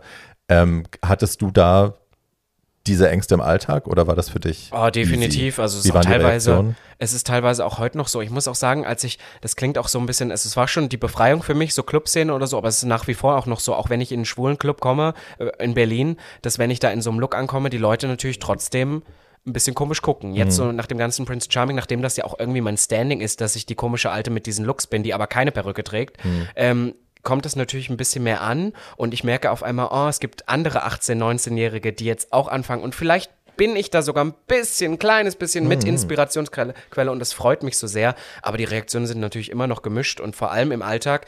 Also das, was ich teilweise so auf der Bühne oder irgendwo in der Bar oder im Club trage, das trage ich ja im Alltag dann auch nicht mhm. und bin da auch vorsichtig. Ähm, ich habe viele Freundinnen, die alle Autofahrerinnen sind. Ich lasse mich da auch gerne mhm. mitnehmen. Uber ist auch immer, aber du kannst nicht von jedem erwarten, ständig 20 Euro hin und zurück mit dem Uber zu zahlen. Nee, und honestly, also ich hatte das jetzt ein paar Mal, also seit Corona ist das ein Thema. Lustigerweise, Uber hat jetzt eine Funktion, dass die Fahrer, wenn sie, also die Funktion für die Uberfahrer ist so gedacht, wenn ein Fahrgast ohne Maske fährt, äh, müssen sie den nicht konfrontieren, sondern sie können den danach flaggen. So, dann ah, ja. ne, wird im System irgendwie, kann der Knopf drücken, kann sagen, der ist ohne Maske gefahren. Und dann kriegst du eine Verwarnung und nach der so und so vielen Verwarnung wirst du komplett gesperrt für Uber und bist raus. Ähm, und mir, Chloe Waldorf, Bambi Mercury. Habe ich auch gehört. Äh, ein paar von uns ist es jetzt passiert, dass wir mit Maske gefahren sind, aber wir waren denen halt einfach zu queer, zu visible. Ähm, dass wir dann dieses Flagging kriegen danach. Du kriegst dann kurz danach eine E-Mail, wo dir das gesagt wird, äh, übrigens, bla bla, sie sind ohne Maske gefahren und so. Würde ich niemals machen. Never also ist ein kompletter Automatismus. Ich trage immer Maske beim Uberfahren und die anderen Mädels auch. Aber ja, also ne, das ist dann, wo ich dann auch denke, okay, also wenn es die Option, die wir uns nehmen, um sicher von A nach B zu kommen, wenn wir so aussehen, wie wir aussehen, äh, und dafür Geld ausgeben, wenn uns das jetzt auch noch genommen wird von irgendwelchen Arschlöchern, von irgendwelchen homophoben Dreckschweinen, ähm, bye. So, was muss ich machen? Muss ich Taxi fahren jetzt oder was fürs oh, Doppelte? Das ist ja noch schlimmer, ja. ja da kannst du ja nicht mal nachtracken. Also, hm, ja, ich weiß nicht, ich hatte auch das Gefühl, ich war mal so ein Fan von Uber, weil irgendwie, als die so ein bisschen frisch auch wieder in Berlin waren, dann war es so und zur Pride, und dann gab es da extra Deals und so und die haben so viel gemacht. Und ich habe auch das Gefühl, da irgendwie, seitdem da so ein bisschen mehr Fahrer dazukommen, wird es auch wieder ein bisschen, ein bisschen gefährlich. Ich krieg auch ab und zu so ein bisschen dumme Sprüche oder dann auch mal eine schlechte Bewertung mhm. auf Uber, obwohl ich mit dem ich bin nicht so der Redner bei Überfahrten oder so, ne? ich bin dann einfach still, sag so, ja. hallo, schönen Tag noch, danke, genau. gebe eigentlich immer fünf Sterne, gebe immer Trinkgeld, genau. genau. Und das ist dann trotzdem eine schlechte Bewertung, einfach nur, weil ich dann irgendwie halbnackt da in irgendeinem Look drin saß. Ja. Und ja, das ist, das ist schon assi. Ich meine, ich finde, was du eben gesagt hast, ist schon ganz richtig. Taste dich am Anfang ran. Was ich auch super gern mache, ich nehme gerne Wechselsachen mit mhm. und ähm, ich verdecke es so ein bisschen. Also es gibt so ein paar, wenn ich hohe Schuhe, dann nehme ich ein Wechselpaar mit. Ich nehme gern einen Mantel mit, den ich mhm. drüber schmeiße oder so. Das hört sich jetzt so schlimm an. Ich kann leider auch nichts Besseres sagen. Ich finde trotzdem, dass wir uns den Mut ähm, davon nicht nehmen lassen sollten, weil zum Beispiel ich kann sagen, klar gab es schon dumme Kommentare oder so, aber bei mir war, ich klopfe jetzt hier auf Holz, bisher alles gut. Also mhm. ich habe das auch lange gut machen können. Ähm, und finde trotzdem, dass jeder sich so ausleben sollte, wie er ist. Und gerade in diesen queeren Spaces, ich finde auch so ein Schwutz oder irgendwas, das lebt davon. Voll. Dass wir da in unseren wilden Looks rumtanzen Voll. und sich irgendwie unserer Identität auch erfreuen. Und deswegen äh, finde ich, Angst hat hier keinen Platz, mhm. aber trotzdem sei natürlich vorsichtig. Ne? Mhm. Ja, und ich glaube auch, also ich, das ist eine Sache, die man automatisch lernt, wenn man, wenn einem das, also wenn man oft Gewalt erfahren hat, aufgrund von solchen Diskriminierungssituationen, so wie ich, äh, du lernst halt Räume und Situationen sofort zu lesen. Ne? Also ich, wenn ich in eine U-Bahn steige, ich check halt, also mhm. also ich scanne automatisch, unbewusst, äh, scanne ich, was da für Leute drin sitzen, ob mir da jemand potenziell gefährlich werden kann. Du kannst dich natürlich immer täuschen, du kannst Leute komplett falsch einschätzen. Aber ne, wenn da drei, vier Typen sitzen, die laut sind und die aggressiv aussehen, weiß ich halt sofort, okay, ich gehe halt in einen Waggon. Voll, andere Waggon, so. easy, sofort. Und ich ja. glaube, das ist vielleicht eine Sache, die man Leuten mit auf den Weg geben kann, äh, nur mit offenen Augen durchs Leben zu gehen und ähm, wenn man Bock hat, so draußen rumzulaufen, halt einfach, man muss sich halt öfter mal über die Schulter schauen und ne, Situationen ja, vielleicht ein bisschen anders ja, lesen. Und wenn dir schon so eine Gruppe auch nachts gerade auf, es gibt diesen berühmten, right. ich habe ähm, letztens ein Interview gegeben, da habe ich auch viele Kommentare gelesen, das Leben einer Frau ist nämlich genau das, was genau das. genau das, dass du halt nachts dann auch so, du siehst schon bei Weitem diese Gruppe, äh, die genau schon um, Straßenseite wechseln. Genau das. Das ist schlimm, es ist wirklich schlimm, dass wir mit dieser Angst tagtäglich leben müssen. Auf der, deswegen finde ich es auch wichtig, dass wir über solche Themen hier mhm. jetzt zum Beispiel auch reden, denn es ist wichtig, drüber zu reden. Auf der anderen Seite finde ich es aber auch wichtig, dass dass wir nicht fahrlässig rangehen, sondern, wie du es gerade sagst, so Situationen lesen und lieber 100 Meter früher die Seite wechseln als zu spät. Sure, oder die nächste Bahn nehmen, wenn die voll, eine nicht koscher voll. aussieht oder so. Ja. ja, bin ich ganz bei dir. Ähm, so, wir sind im Nachtleben, wir haben uns ein bisschen freigetanzt, wir tragen wilde Klamotten, wir haben Spaß, äh, wir haben Oralsex im Berg auf dem Klo. Nein, um, an welcher Stelle hast du Ivanka kennengelernt? Äh, tatsächlich schon relativ früh. Das ist eine lustige Geschichte. Ivanka habe ich kennengelernt über Grinder, natürlich. Wie sollte es auch anders sein? Aber für ein Fotoprojekt. Sie wollte einfach so äh, schwule Leute oder ähm, für ein Fotoprojekt äh, fotografieren, wie sie auf Grinder sich so darstellen. Dann hat sie mich fotografiert mit einer Hasenmaske. Und sie ist ja Fotografin, macht das genau, genau, genau. Und da, da ging das so langsam los in die Richtung. Wir haben uns halt wirklich sehr, sehr früh am Anfang unserer beider Karrieren irgendwie in Berlin kennengelernt und über die Jahre immer mal wieder Kontakt gehabt. Ich muss sogar sagen, am Anfang war ich sogar Teil des Hard Magazins so ein bisschen. Okay. Ich habe das auf Social Media gemacht, dann war ich, war ich halt weg und da war ich ja ein halbes Jahr in New York und so und wir hatten zwischenzeitlich auch mal wieder keinen Kontakt und tatsächlich 2019 dann erst ähm, hatte ich eine, auch eine Reality-Show über Modestudenten, so eine YouTube-Show von Funk mhm. produziert und so. Ganz schlimmer Flop. Ist wirklich nicht, also wer das jetzt hört, ist wirklich nicht wert, sich das anzugucken. Ich habe es auf alle Fälle gemacht und dann ging das so langsam los, dass ich gemacht, gemerkt habe, okay, du möchtest sowas auch in eine Richtung zu deinem Beruf machen, du hast mhm. da Spaß dran, du hast jetzt lange genug abgefeiert, es wird Zeit, was zu machen. Und mhm. dann habe ich immer mehr Kontakt mit Ivanka gehabt und irgendwann haben wir uns gedacht, du laberst gerne, ich labere gerne. Dieses Format Podcast ist doch gerade so ein Riesending. Warum starten wir jetzt nicht als 50.000. Homosexuelle auch noch einen queeren Podcast in irgendeiner äh, Form irgendwie und haben gedacht, wir machen das einfach. Und ich, was das Geile daran war, ist, dass wir beide ähm, super easygoing sind, glaube ich auch relativ professionell. Wir sind so, wir machen mhm. das und dann ziehen wir das auch mhm. durch und äh, sofort gemerkt haben, okay, wenn wir was machen, wollen wir es erfolgreich machen. Und das heißt, wir haben natürlich anderthalb Jahre oder inzwischen zwei Jahre alles gegeben, um diesen Podcast äh, möglichst groß, geil, wichtig, mhm. relevant und schön zu machen. Mhm. Und das wurde dann wirklich so unser Baby, weil wir halt festgestellt haben, dass wir in Berlin damit auf einmal ein Standing bekamen. Wir hatten natürlich auch viele Gästinnen, wir hatten dich da, wir mhm. hatten auch so persönliche Ikonen, das habe ich dir mhm. auch ganz offen gesagt, ich schleim jetzt wieder, aber es ist mir scheißegal. aber ich habe gesagt, okay, ich liebe Barbie Record, das war die, wo ich zur Party gegangen bin mit 16, mhm. weil ich die unbedingt sehen wollte. Das war die, die ich auf YouTube verfolgt habe, wo ich die ersten Drag Makeovers gesehen habe, das hat mich arg inspiriert und jetzt holen wir die zu uns und reden über solche Themen und merken auf einmal, okay, wir sind zwar mehr Entertainment-Podcast, aber scheinbar äh, machen wir es doch noch anders als viele andere, mhm. haben die ersten Jobs darüber bekommen und sind dann wirklich so ein bisschen äh, so ein kleines Dreamteam geworden über die Jahre und haben jetzt äh, Berlin im Sturm, möchte ich jetzt sagen. Nein, so stimmt's nicht. Ich rede mich jetzt besser, als ich bin. Aber haben halt versucht, irgendwie alles dafür zu geben und haben das, glaube ich, auch als Plattform genommen, um irgendwie unser Standing hier in Berlin zu haben. Na, und ihr macht halt, also ihr macht halt auch das Ganze drumherum, ne? Für mich ist das, ja. ich meine, gut, ich mache halt momentan zwei Podcasts und halt alleine. Ne? Ich muss halt jede Woche eine Folge schneiden und vorbereiten. Und ne, wenn wir Too Old to Young machen, muss ich wahnsinnig viel recherchieren und so ist immer noch mal ein Tag Arbeit vorher. Ähm, und ich bin jetzt eh nicht so die Werbemaus, aber ich habe halt für den ganzen anderen Kram habe ich halt keine Zeit mhm. und keinen Nerv. So, ich arbeite 50 Stunden die Woche meistens und dann habe ich den ganzen Kram noch oben drauf.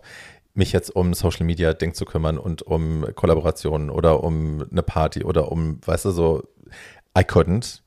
Ähm, aber das finde ich halt bei euch so geil, dass man halt sieht, das ist wirklich zwei Leute, die halt auch, ich glaube, es hat auch was mit dem Alter zu tun, die damit so groß geworden sind, für die das irgendwie selbstverständlicher ist. Du, ne, die haben das auf ihre Art und Weise auch gelernt, äh, mit Social Media anders umzugehen. Ähm, ihr seid da halt mega gut aufgestellt. Also so. das geil, das geil. Ich drückt halt, alle Knöpfe. Voll, also ich muss auch sagen, ich bin super happy, dass ich Ivanka habe. Mhm. Muss ich jetzt wirklich sagen. Also gerade solche Sachen wie Business Deals und sie ist ja auch Fotografin und so, das hilft mhm. natürlich enorm mit allem, weil du brauchst ja für alles was. Und deswegen ähm, bin ich da super happy, dass ich die habe, weil ohne die wäre ich auch richtig am Arsch für alles das, was ich mache, mhm. nach wie vor. Ähm, das Geile ist halt auch, dass wir beide so unterschiedlich sind und doch wieder so gut miteinander können und halt ganz andere Sachen bespielen. Sie ist inzwischen die Clubmaus, die überall, Ivanka performt ja momentan überall, die mhm. ist ja überall zu sehen. Ich habe jetzt so ein bisschen das Fernsehding und das Social Media Ding kommt natürlich dazu, aber was man auch wirklich sagen muss und ich glaube, du weißt genau, wie es ist, es ist so viel Arbeit. Jesus. Und ich würde ich bin mit dem, was ich tue, inzwischen, und ich nenne das inzwischen meinen Job, alles drumherum, also ob es nun mhm. Fernsehen ist, ob es Podcast ist, ob es Musik ist, ob es Social Media ist, das ist alles Teil meines Jobs, ob es Events sind, ähm, bin ich verheiratet und das ist auch wirklich 150 Prozent meiner Zeit geht dafür drauf. So, und dann hast du dir gedacht, Prinz Charming klingt super, weil ich habe so viel Zeit in meinem Leben, ich brauche unbedingt noch eine Beziehung. Genau. Ich wollte, ich wollte ein Abenteuer erleben. Das sagen immer alle, Gottes Willen. Nein, ich sag, ich sag mal so, ähm, wir haben dann angefangen so, wir wollten eigentlich mit Gag die ersten Live-Shows und sowas ja. machen. Und dann hatten wir, na, es war schon Corona, wir hatten die zweite Staffel von Prince Charming, weil wir ein paar Kandidaten persönlich kannten, haben wir ein paar Reviews gemacht. Und natürlich ist von der Produktion, ne, wink wink, auch immer so ein bisschen Interesse, dass gewisse Leute mhm. daherkommen. Das heißt, es, es war vielleicht nicht nur so ein, ich bewerbe mich jetzt, sondern auch, ne, du weißt schon. Und äh, hab das dann mitgemacht, weil ich einfach wirklich dachte, du, ich bin wirklich, ich habe das wenn jemand für eine Dating-Show gemacht ist, dachte ich damals zumindest, mhm. bist du es, weil du hast wirklich äh, alles durch, bist irgendwie der ewige Dauersingle und äh, war natürlich auch einfach der, äh, der nächste Schritt, sich zu zeigen. Da bin ich jetzt ganz ehrlich, ich bin eine queere Person, die irgendwas in diesem Business macht und ähm, es gibt halt nicht viele Sachen mhm. oder viele Formate, wo wir uns zeigen können, so wie wir sind. Und ich fand diese Show noch ganz gut, weil natürlich ist es eine Entertainment-Show, aber noch mit so ein bisschen, ich weiß, es ist in Staffel 2 zu kurz gekommen, aber am aufklärerischen Faktor und irgendwie so ein bisschen, dass sie versuchen, die Leute nicht zu verreißen. Und ich dachte mir ja. einfach, warum nicht? Warum fucking nicht? Ja. Aber das heißt, du bist doch relativ ehrlich in dem, dass du sagst, also ich bin da jetzt nicht hingegangen, um die große Liebe zu finden, sondern ich habe tatsächlich mir auch überlegt, ich möchte eine Bühne nutzen. Ich möchte ja, natürlich machen wir uns nichts vor, das wäre auch Bullshit. Ich, es gibt ich, Leute, die ich, behaupten, es wäre anders aber ich bei möchte, Ihnen, aber ich bin da nicht so. Ich möchte da jetzt nicht so rumlügen. Klar habe nee, ich das nee, jetzt für diese zehn Wochen, das sind die Leute immer dieses, ja, der ist nur für ein Fame da und ach, ich hab's nicht, ich hab's irgendwie tausendmal gehört. Natürlich spielt es auch mit rein. Ich habe mir aber, was ich mir wirklich gedacht habe, ist, okay, dass der Prinz jetzt genau deins ist, ist wahrscheinlich eher unwahrscheinlich, aber es sind ja 20 Kandidaten da drin und dass da dir jemand gefällt, und das habe ich auch von Anfang an ganz offen gesagt, ja. wenn mir da jemand gefällt, dann sage ich nicht nein. Und das habe ich mir gedacht, dass es vielleicht in dieser Situation, weil man ja wirklich was ich dir eben schon gesagt habe, ich bin im normalen Leben wirklich 150 Prozent mit dem verheiratet, was ich mache. Das heißt, ich habe gar nicht so viel Zeit und ich meine mit Zeit jetzt nicht wirklich Zeit, sondern auch so Headspace, mhm. um mich auf eine Person einzulassen. Und da bist du dann wirklich zwei Wochen gefangen in einer Villa und kannst nichts anderes machen, als über solche Themen zu mhm. philosophieren oder Menschen kennenzulernen. Mhm. Und ich dachte mir, vielleicht bringt es ja was. Mhm. Weißt du? Das, was mich nach der zweiten Staffel schon wahnsinnig geärgert hat, ähm, und ich gehe einfach davon aus, dass es dir genauso ging oder ähnlich ging, ist eben, dass, dass es ja für das, wie sich Emotionen entwickeln normalerweise in der freien Welt, ist ja gar kein Platz. Also du hast ja ständig diesen, diesen Stiefel im Nacken, der dir sagt, mhm. äh, jetzt entscheiden und du musst immer nach vorne, du musst immer Gas geben, du musst immer den nächsten Schritt gehen, du kannst nicht mal zögern, du kannst nicht mal innehalten, kannst nicht mehr sagen, ach, ich muss jetzt erstmal irgendwie gucken und sortieren und ein bisschen Abstand und mal schauen, ob ich dich vermisse oder nicht, sondern du musst ja immer, musst immer Ja sagen, immer weitergehen, immer enger, immer wilder und so. Ähm, und das muss dir ja eh nicht gegangen sein. Also da, oh, beschissen, da bist du mit der, mit der Gewissheit bist du aber auch schon reingegangen, dass das auf dich zukommt oder hat dich das überrascht nochmal? Ähm, äh, nee, ich wusste, das sage ich auch nach wie vor. Ich glaube, deswegen hast du mich auch nie so krass emotional im Konkurrenzkampf erlebt. Ich glaube, mhm. ich habe einmal was gesagt, aber einfach nur, weil ich am Anfang das Gefühl hatte, dass halt Leute, die sehr still waren, sehr viel Aufmerksamkeit bekamen, während andere, die halt dieses Spiel mitgespielt haben und viel gezeigt haben von sich, das nicht bekamen. Mhm. Und sonst, du siehst mich ja in diesen ganzen Beefs da zwischen den Kandidaten, siehst du mich nicht, weil ich da auch einfach, that's the game, darauf haben wir uns eingelassen. Äh, und das weißt du, das wusste ich auch. Was ich, glaube ich, bloß unterschätzt habe, ist, dass es allgemein wirklich eine Show ist, die sich nur auf Emotionen mhm. stürzt. Und natürlich ähm, ist das eine super gestellte Situation. Ich meine, äh, 20 Typen, die irgendwie nur um einbuhlen. Der größte Fake der Show ist halt einfach, dass von Anfang an natürlich alle Kandidaten sagen, sie sind nur für den Prinzen mhm. da, sie finden ihn alle toll. Und dass das natürlich nicht viel Raum lässt, um wirklich ernsthaft jemanden kennenzulernen, weil du musst dich am Anfang auch einfach in den Vordergrund spielen, ja. was du im echten Leben wahrscheinlich nicht machen würdest. Ja. Äh, das verändert natürlich die Situation. Ne? Ja, und auch dieses, also es ist ja wirklich euch überlassen, dann gerade in diesen, in diesen Einzeldate-Situationen, da jetzt eine Romantik herzustellen und mhm. das zu mhm. liefern. Und das fand ich bei dem Date mit Arne irgendwie ganz spannend, dass Kim und Arne, als sie dann ihr Einzeldate auch gesagt hatten, haben, nö, ne? nö, haben wir nicht. Wir liegen jetzt hier so rum und gucken so ein bisschen in die Sterne und ich habe jetzt hier keinen Bock.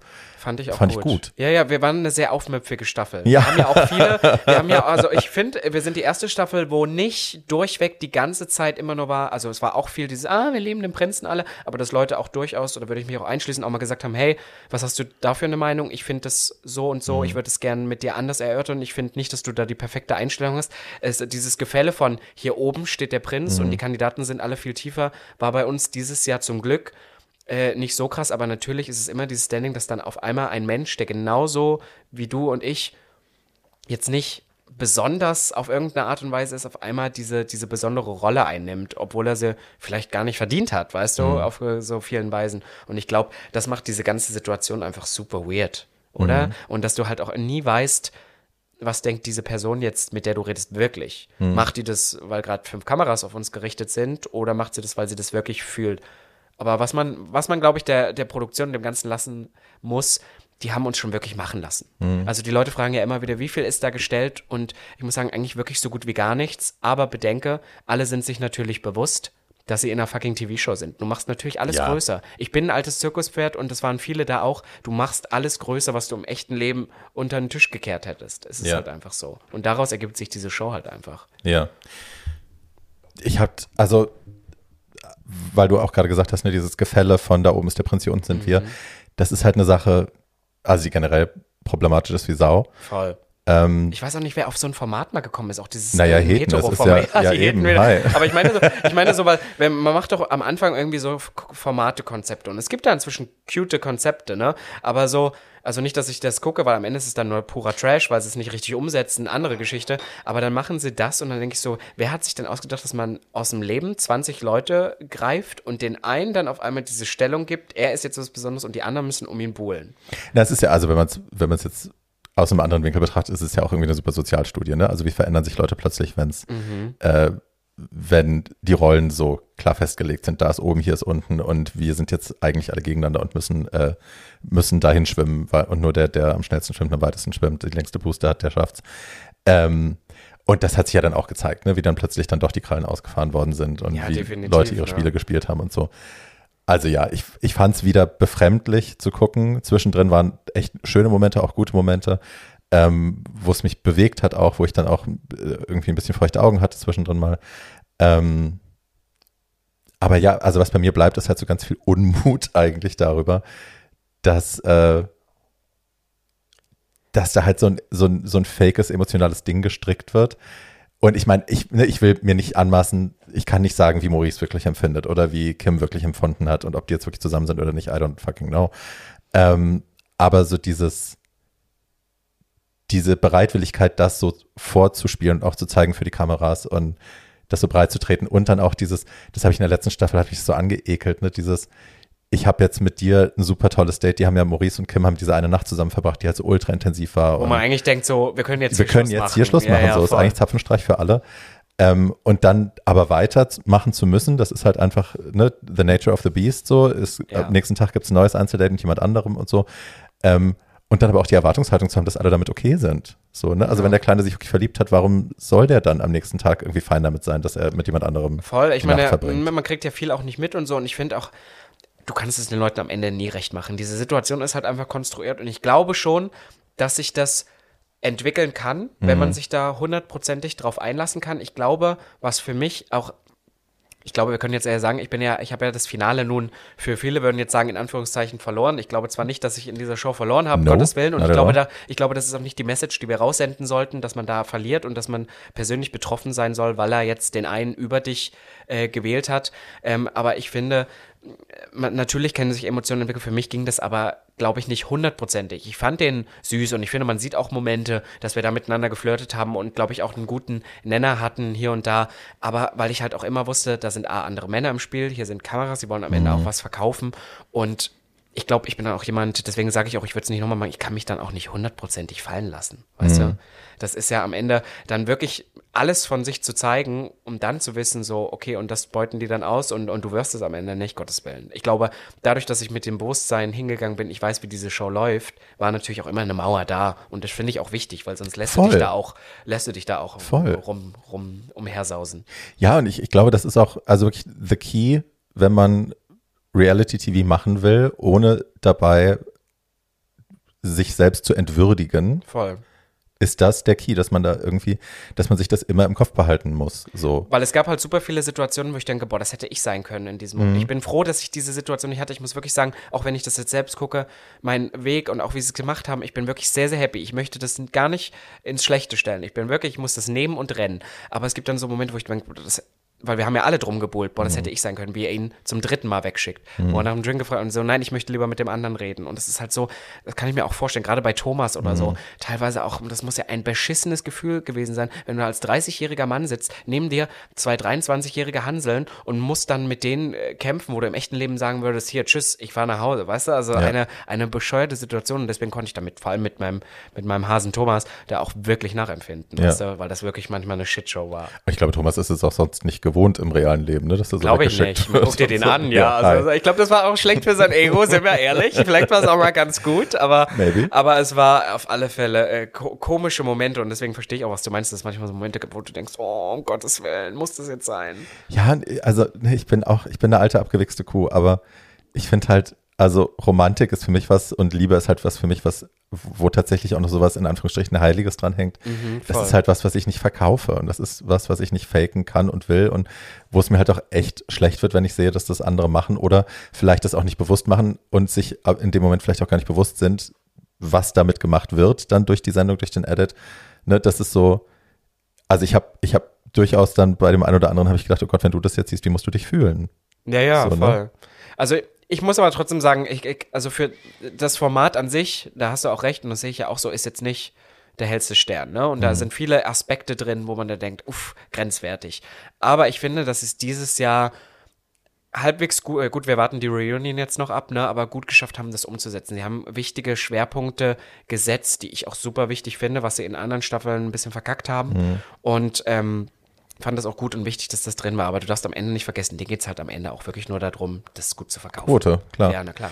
Ich hatte, ähm, ich habe in meinen Notizen steht, du warst so ein bisschen die Aaron Königs der Staffel. Also du hast so die, Ich habe so durchmoderiert. na, du hast die klugen Sachen gesagt, du hast die woken Sachen gesagt, du hast die äh, Gesprächsanstöße geliefert, die dann tatsächlich Wert hatten, die dann auch, äh, also außerhalb der Sendung auf Social Media äh, um sich gegriffen haben, die die Leute aufgegriffen haben. Ne? Also die Frage, als du Kim gefragt hast, wie queer er eigentlich lebt und ob er sich so mit der, mit der Szene auch identifizieren kann und wie unapologetic du auch warst, wo du gesagt hast, nee, das ist mein Leben und das ist meine Welt und das würde ich nicht aufgeben wollen und so. Das sind, glaube ich, Impulse, die es gebraucht hat und die in so einem Format wahnsinnig wertvoll sind.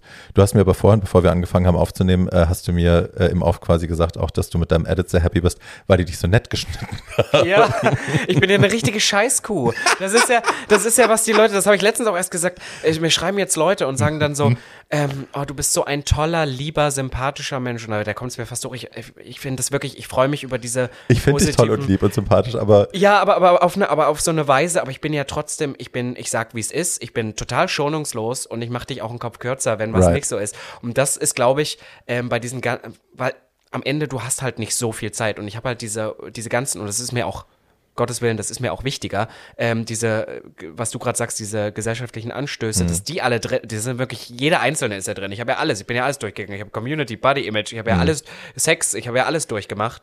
Und da war dann, glaube ich, nicht mehr viel Zeit für Sticheleien. Aber ich bin ja auch, ich bin, ich habe die ja auch alle äh, den ganzen Tag ja gesagt, du Alte, du Gretschko. Ich habe mit Manfred, wie wir uns, also spaßig, aber da rumgezopft haben, weil der die ganze Zeit rumgeschrien hat. Ich habe gesagt, du bist doch schon wieder betrunken oder so. Das sieht man halt alles nicht. Das sieht man halt alles nicht, weil dafür kein Platz mehr war. Und dann treffen die Leute mich und denken, du bist aber schon sehr, sehr frech. Und ich so, ja, guess what? hi, hört eine Folge von dem Podcast. Guten Ja, ich Abend. bin eine alte Verbitterte. Ach ja. Nein, aber ich bin, ich bin schon wirklich happy mit diesem, mit diesem, äh, ja, was heißt Edit? Das war ja schon ich, da musste ja nicht mehr viel, aber natürlich wird dann mal hier was weggelassen oder. ja, aber oder, sie hätten da einfach auch ne, Ja. mehr von den, von den woken, positiven, netten Sachen einfach nicht nehmen können und Genau. dafür irgendwie mehr von deinen Frotzeleien reinschneiden Genau, können. und dann wäre die schon Und es wäre eine ganz ganz andere anderes. Dynamik Ja. gewesen, ne, auf jeden Also Fall. erste Folge, ich komme rein, man hatte nur das Bild von mir und ich sage so viele Schwuchteln auf einem Haufen. Das war ja, das war ja schon der erste kleine Shitstorm, den es gab, weil dann alle, alle Gays waren, wie kannst du uns selber als Schwuchteln bezeichnen? Ich so, do your fucking homework, it's called Ja. reclaiming. Das Ja. war alles schon, da ging es schon los, ne? Hätten sie mehr von sowas reingemacht, dann hätte es auch ganz anders laufen können, finde Ja. ich. Thema Shitstorm. Ich habe ja äh, von der, also ich hatte Martin Angelo hier im Podcast zum Beispiel. So eine geile Sau. Ja, wir lieben Martin Ah. Angelo. Ja, ich auch. Wir haben jetzt gesagt, ähm, der hatte in einem anderen YouTube-Video hat er gesagt, ah, er hofft, dass ich es nicht werde, weil dann können wir uns endlich daten. Ich habe die ganze Zeit gesagt, Martin, warte noch äh, so viele Wochen, wie es noch ab, warte noch ab. Ich glaube, ich glaube, das wird noch eine Love Story mit Martin und mir. Oh, I would like to see the video. Ja, same.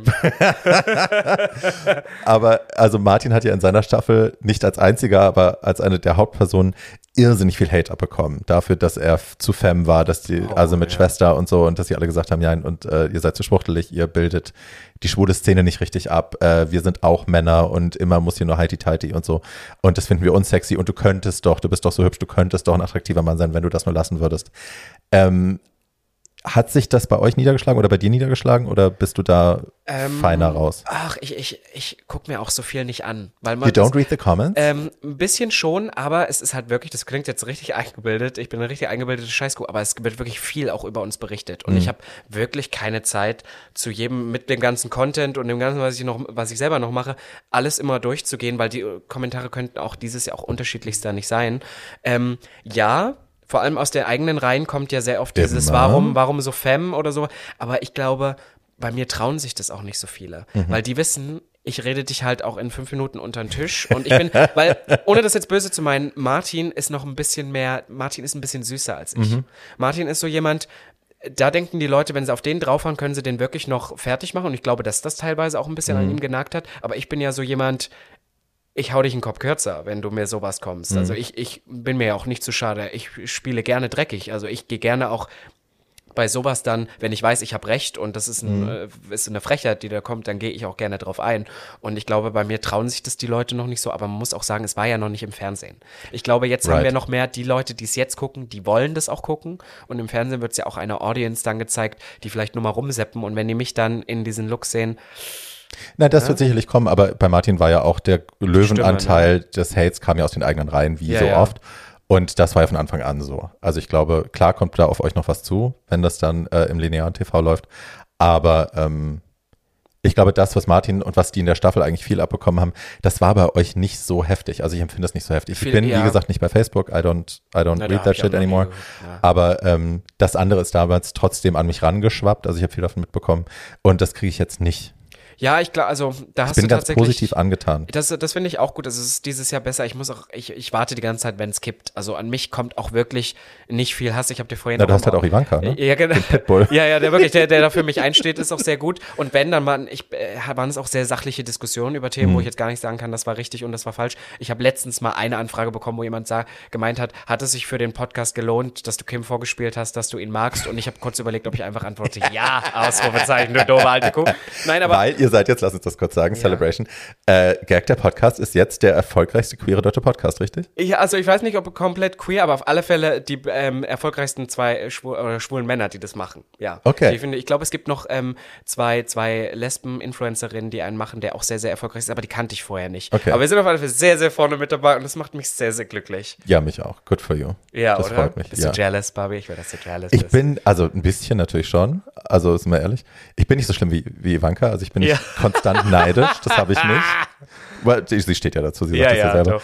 Ähm, aber ich habe dann schon, dass ich dachte, guckte, was ich hier für schöne Interviews führe und es interessiert keinen. Und es, ähm, ja, das nein, stimmt nicht. Ich, I'm very happy. Ja, ja, I'm very voll. happy for you. Danke Ja, nein, nein, also ich bin, auch, ich bin auch sehr, sehr happy, weil es hätte ja auch anders laufen können. Letztendlich, natürlich ist so eine Plattform wie Prince Charming hilft jetzt ungemein, aber weil, Leute sagen dann auch super oft, ja, du hast ja nichts dafür getan, aber ich denke, dass so eine Performance What? innerhalb der Show und die ganze Arbeit, die ich ja davor und in irgendwie die Werte, die wir in diesem Podcast auch vermitteln, sorgen ja auch dafür, dass die Leute dann auch mehr als nur fünf Sekunden. So eine Sprüche kommen auch immer von Leuten, die auf ihrem Arsch auf der Couch sitzen. Also ja. ich meine, und in die Kissen furzen. Natürlich. Honestly, also ich, du hast nichts dafür getan. Was soll denn das? It takes a village. Es ist, halt es so. ist doch einfach auch Blödsinn. Also ja, ich meine, man kann nicht deine Existenz negieren. Also alles, das machen Leute aber super gerne. Oh. Da, da, muss ich mir anhören, ähm, das hatten wir auch letztens, eine Riesendiskussion war auch bei uns im Podcast. Sie leben in der, und ich zeige jetzt Gänsefüßchen, in der echten Welt und wir sind ja, und da, da kriege ich schon Gänsehaut, weißt du?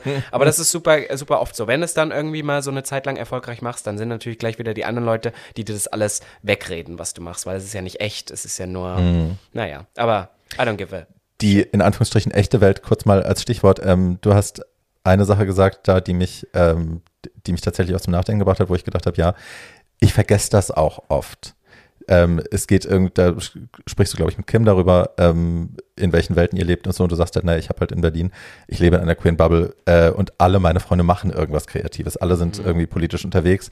Alle führen auch diese Diskussion, die treiben die auch voran. Also, ne, wir sind alle am Diskurs beteiligt. Wir sind in Anführungsstrichen Aktivisten. Wir ne, sind da alle irgendwie die involviert. von dieser ganzen so. Bewegung, ja. Und Das vergesse ich manchmal. Ich, ich, weil das meine ganze Welt ist, denke ich manchmal, das ist halt irgendwie dann auch normal.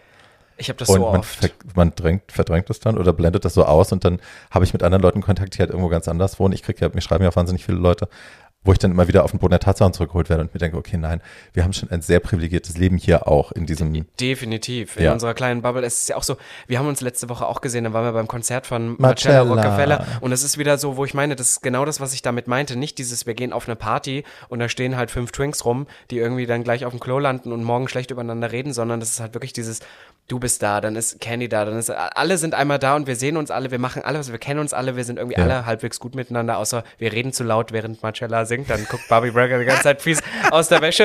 Aber, aber sonst haben wir uns alle. Ist das aufgefallen? Ja, natürlich, aber die waren auch echt unnötig. Naja. Ja. Ja, und ähm, haben uns aber eigentlich alle echt gern und äh, sind irgendwie da ja irgendwie, ist ein Zusammenhalt da, auch wenn wir uns nicht alle jede Woche sehen. Nee, und das liebe ich. Also wir Ich haben, liebe es das gab auch, diesen, es gab diese, das war im, wie heißt der Club, äh, Privatclub. Privatclub. Ja. Und es gab so einen kleinen Raucherraum. Wir waren natürlich vorher da, also eine ganze Stunde vorher auch, bevor es losging und saßen an diesem Raucherraum. Am Anfang saß ich mit der Wildemann alleine, dann kamt ihr zwei, Mhm. dann kam äh, die Charlotte, dann kam Flo und Patrick vom äh, Stadtland. Schwul Podcast. Und es wurden immer mehr Leute und es war halt, ich war so glücklich. Ja, ne? weil das ich, alles geile Leute Ja. waren. Ich war so und geil, das sind so, wir. Und Ja. halt alles Family auch, ne? Also es war so, auch wenn wir uns selten sehen, aber es ist halt irgendwie dann doch, Ja, waren irgendwie sofort man ist alle, so- wir, ja. also die Leute um uns rum waren genervt, weil wir auf so einem riesen Haufen gegluckt haben und alle so zusammen ganz eng und irgendwie die erzählt, die erzählt, die erzählt, haha. Und dazwischen beleidigen wir uns böse.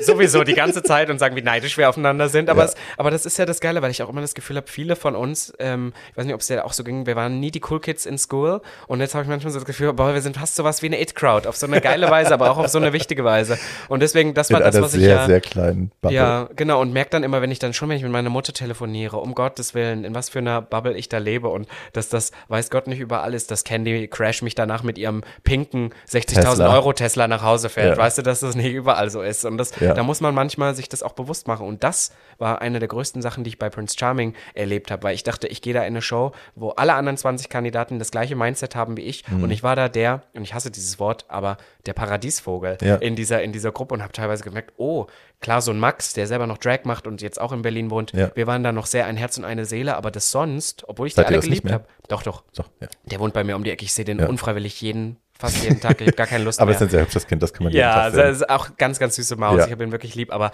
ich kann ihn auch nicht mehr sehen, die alte Sau. Weißt du, die ganze Zeit äh, hockt er mir ja auf der Pelle. Naja, und äh, merkt dann aber so, okay, nur weil wir schwule Männer sind, haben wir manchmal gar nicht so viel gemeinsam, wie True, man denken true. mag. Gottes Willen, ja. Du hast gerade gesagt, wenn du mit deiner Mama telefonierst, wie ist es jetzt für deine Mama? Die äh, lebt, lebt wahrscheinlich immer noch da, Mhm, oder? In Halle. in Halle Saale. Wie ist das denn für sie jetzt? Jetzt hat sie ein, ein schwulberühmtes Kind, äh, das im, im Online-Fernsehen erstmal zu sehen ist. Ähm, kriegt die Reaktion? Wird die angesprochen? Ähm, ich habe mit ihr noch gar nicht so krass, also sie hat mich letztens gefragt, ob ich viel Hass bekomme. Ich glaube, es geht auch super viel an ihr vorbei, da unsere ganze Szene und auch die jetzt geweit, äh, weit gefasste Bubble ist ja alles online. Mhm. Und das geht an ihr so vorbei, bis es nicht im Fernsehen ist, ist, sind, ist es, glaube ich, noch relativ entspannt. Aber zum Beispiel meine Tante dann, also ihre Schwester schaut es und so, die kriegt schon äh, viele Reaktionen. Ich glaube, die ist auch relativ stolz auf mich, aber die kann damit halt natürlich nichts anfangen. Mhm. Weil die, die kennt das ja nicht. Und ich ähm, merke auch super oft, dass ich ihr super viel gar nicht erzähle. Mhm. Dann bin ich irgendwie in Köln und stand da gerade irgendwie beim CSD in Köln auf der Bühne und habe irgendwie was gesagt und bla bla bla. Und äh, sie ruft mich dann an, weil sie irgendwie über Steuererklärung reden will. Und ich bin dann so, Mama, ich bin übrigens gerade in Köln und so. Also stehen so, 50.000 Menschen, ich kann gerade ja, ja, aber das ist ihr gar nicht so bewusst. Manchmal würde ich ihr das gerne so ein bisschen mehr zeigen, weil Ja. ich auch irgendwie selber stolz bin. Natürlich. Ich habe dafür jetzt Jahre gearbeitet und dass jetzt mal in kurzer Zeit so ein bisschen was kommt, Ja. das macht mich natürlich auch unglaublich glücklich und bestätigt mich ja in dem, was ich tue, dass es doch irgendwo nicht alles falsch ist, Ja. weil man weiß es ja nie. Aber auf der anderen Seite ich weiß ja eh, dass das nicht ihre Welt ist. Deswegen Mhm. bin ich da auch nicht so, dass ich jetzt jede Kleinigkeit erzählen muss, äh, weil ich weiß, äh, sie unterstützt mich in allem, was ich tue, aber sie muss da halt nicht äh, alles Ja, mitbekommen. ja, ja. das ich glaube, das will sie auch gar nicht. Ne? Ich glaube, das wird nochmal spannend, wenn das dann im Lineal läuft. Also wenn es dann auf Fox läuft, dann ne, wird es bestimmt nochmal anders werden für sie. Wenn sie dann auch zu sehen ist in der einen Folge, ne? wenn Oh, ja. natürlich, dann wird sie erkannt Kreti. auf der Straße. Ja, ja, die Mutti. Aber süß und hübsch auch. Wirklich, ja, also Ja. Das, weißt du, was das Schlimme ist? Jetzt Side-Fact, meine Mutter hat zu der Zeit Hexenschuss. Das heißt, wenn ich das auch sehe, die saß da ganz eingekaut und hatte ganz dolle Schmerzen oh und so. Und, und das Einzige, was sie war, ob sie gut aussieht. Und ich habe gesagt, Mama, alle lieben She dich. Wir, wir, haben schon Folgeformate. She did. Wirklich süße Maus. Gar nicht. Schwiegersohn gesucht. Ja, wirklich. Oh Gottes Willen. Also gar nicht für solche, solche Formate, glaube ich. Meine Mutter ist nicht sowas, aber auch geisteskrank im Kopf und deswegen eine richtig geile Sau. Hab die wirklich I love her. Ähm, mein Schatz, jetzt, also kurzer Sidestep noch, du hast Musik gemacht, das ist jetzt, glaube ich, die zweite Single ist draußen, Thais genau, ist die zweite. Genau, Thais war die zweite und ähm, jetzt, äh, Freitag kommt jetzt dein Podcast raus, in einer Woche kommt meine dritte Single raus. Oho. Angel Eyes. Angel Eyes. Ich bin ein Engel, Baby. Mm. Ich bin halt eine richtig trashige Pop-Alte und ich glaube, ich bin immer aufgewacht aufgewacht, aufgewachsen mit so viel Pop-Influence, so natürlich Britney, Gaga, alles das und ich wollte immer schon Musik machen, habe immer schon gesungen, ob in Chören, wie mhm. gesagt, ich war Statist an der Oper, habe irgendwie bei Musicals mitgespielt und war immer so, okay, Musical und so, das ist alles nicht meins. Ich möchte meine eigene Musik machen. Mhm. Und habe dann irgendwann festgestellt, ich habe fernab vom Singen, da gehört ja mehr dazu, auch so ein bisschen Talent für sowas, weil ich auch super viel Musik konsumiere und mhm. für mich so alles ist habe irgendwann gedacht, fuck it, warum kann ich nicht genau das, was ich will, auch einfach umsetzen? Mhm. Und das tue ich jetzt auch so. Und auch wenn ich dann komplett überdrehtes Singlecover habe, wo dann die Leute denken, er denkt jetzt auch, er ist die neue Beyoncé oder so, dann bin ich so scheiß drauf. Das yes. ist wirklich yes, mein Traum. Und ich tue das wirklich, auch wenn ich damit, ich verdiene mit der Musik ja kein Geld, machen wir uns mhm. nichts vor, da bin ich noch lange nicht. Aber das ist wirklich mein Baby und mein, mein Herzenstraum und den erfülle ich mir einfach damit. Living the Dream. Ist so. Und jetzt bin ich in dem, im Moment an diesem Punkt, wo ich das auch wirklich kann. Ja. Ich kann so gut wie alles, was ich will, kreativ gesehen, kann ich gerade machen, weil, wie ich es wie vorhin schon gesagt habe, oder wie wir eben besprochen haben, äh, weil wir in dieser Bubble sind, wo ich habe, ich habe jemanden, der ist Producer, ich habe mhm. jemanden, der kann Fotos machen, ich habe jemanden, mhm. der kann dies. Und es ist halt einfach möglich gerade. Und deswegen mhm. warum sollte ich es nicht nutzen? Am Ende bin ich irgendwie 50, sitze auf der Couch und denke mir, verdammt, hättest du es mal gemacht. Schatz, es gibt diese äh, was heißt Studien, aber es gibt diese Erfahrungsberichte von Leuten, die viel mit alten Menschen zusammenarbeiten, die in Hospizen arbeiten, die immer sagen, äh, das, was sie am meisten hören an Regrets, wenn Leute im Sterben liegen und auf ihr Leben zurückblicken, das, was sie am meisten bereuen, sind die Dinge, die sie nicht getan oh, haben. Gottes Insofern. Willen. Das will ich nicht. Du bist das will ich jung und ein heißes Geschleuder, wie Paul sagen würde. Ähm, und du hast momentan, ne, die Welt liegt dir zu Füßen, du hast alle Optionen offen. Nutze es. Wirklich. Das ist so, ich, ich, vergesse nur manchmal, dass es auch gut ist, ab und zu mal zu schlafen. Aber sonst, äh, nee. da habe ich dann auch wann anders Zeit für, ja. ganz ehrlich so. Das, kannst du outsourcen. So, gerade momentan, ich, ich melke die Kuh. Ich sag's ja. dir, wie es ist. Deswegen bin ich auch heute hier. Ich nehme alles mit. Ich war so happy, ich habe dir vorhin schon gesagt, ich bin so happy, dass ich hier sein darf. Endlich habe ich es geschafft. Ähm, du hast dir gedacht, endlich hat er mehr als 5000 Follower auf Instagram. Jetzt macht's auch Sinn, die Alte einmal einzuladen. No. Schon bin ich da. How rude. Nein, das ist es gar nicht. Ich hatte tatsächlich vorher, ich hatte kein konkretes Bild von dir auch. Also ich hatte, habe dich immer als wahnsinnig sympathisch empfunden oder als nett und so, weil so warst du ja immer auch zu mir. Aber ich hatte, ich höre halt selber so gut wie gar keine Podcasts. Ich habe euren Podcast zwei, dreimal, glaube ich, gehört. Ähm, weil ich, also A, habe ich keine Zeit, aber ich bin halt auch, habe ich dir vorhin auch schon erzählt im Off, ähm, ich will immer nicht das hören, was andere machen, damit ich mir selber nicht später die Frage stellen kann, mhm. wenn ich was mache, ob ich das woanders abgekupfert habe oder nicht. Voll. Also da geht es gar nicht darum, was die anderen Leute sagen, es geht um meinen eigenen inneren Wahnsinn. Ähm, und deswegen gucke ich gar nicht, was die anderen so machen. Aber deswegen, ich hatte ganz wenig konkretes Bild von dir, außer halt dem sympathischen Mann, den ich so aus dem Nachtleben kannte. Und das war halt dann durch Prince Charming jetzt einfach auch anders, wo ich dann irgendwie auch gesehen habe, ach guck mal, so ist sie und das macht sie. Und ähm, das macht die alles sehr gerne. So. And that's wow. why. Süß von dir. Ich bin da auch eine ganz süße. Ja, bist du eigentlich, ne? Eigentlich mit, mit, ganz viel Herz, aber doch eine, eine, eine äh, dreiste Alte, wollte ich sagen. Ja. Nein. Fies, aber liebevoll. Ne, ihr kennt alle mein Schandmaul, das wissen, glaube ich, die wenigsten Podcast-Hörer wissen das auch. Also ich glaube, es gibt so ein paar Folgen Too Old to Die Young, wo man das sehr gut hört. Bei Bartschatten hat man es sehr gut gehört, natürlich. Da waren ja, wir auch sehr, sehr böse.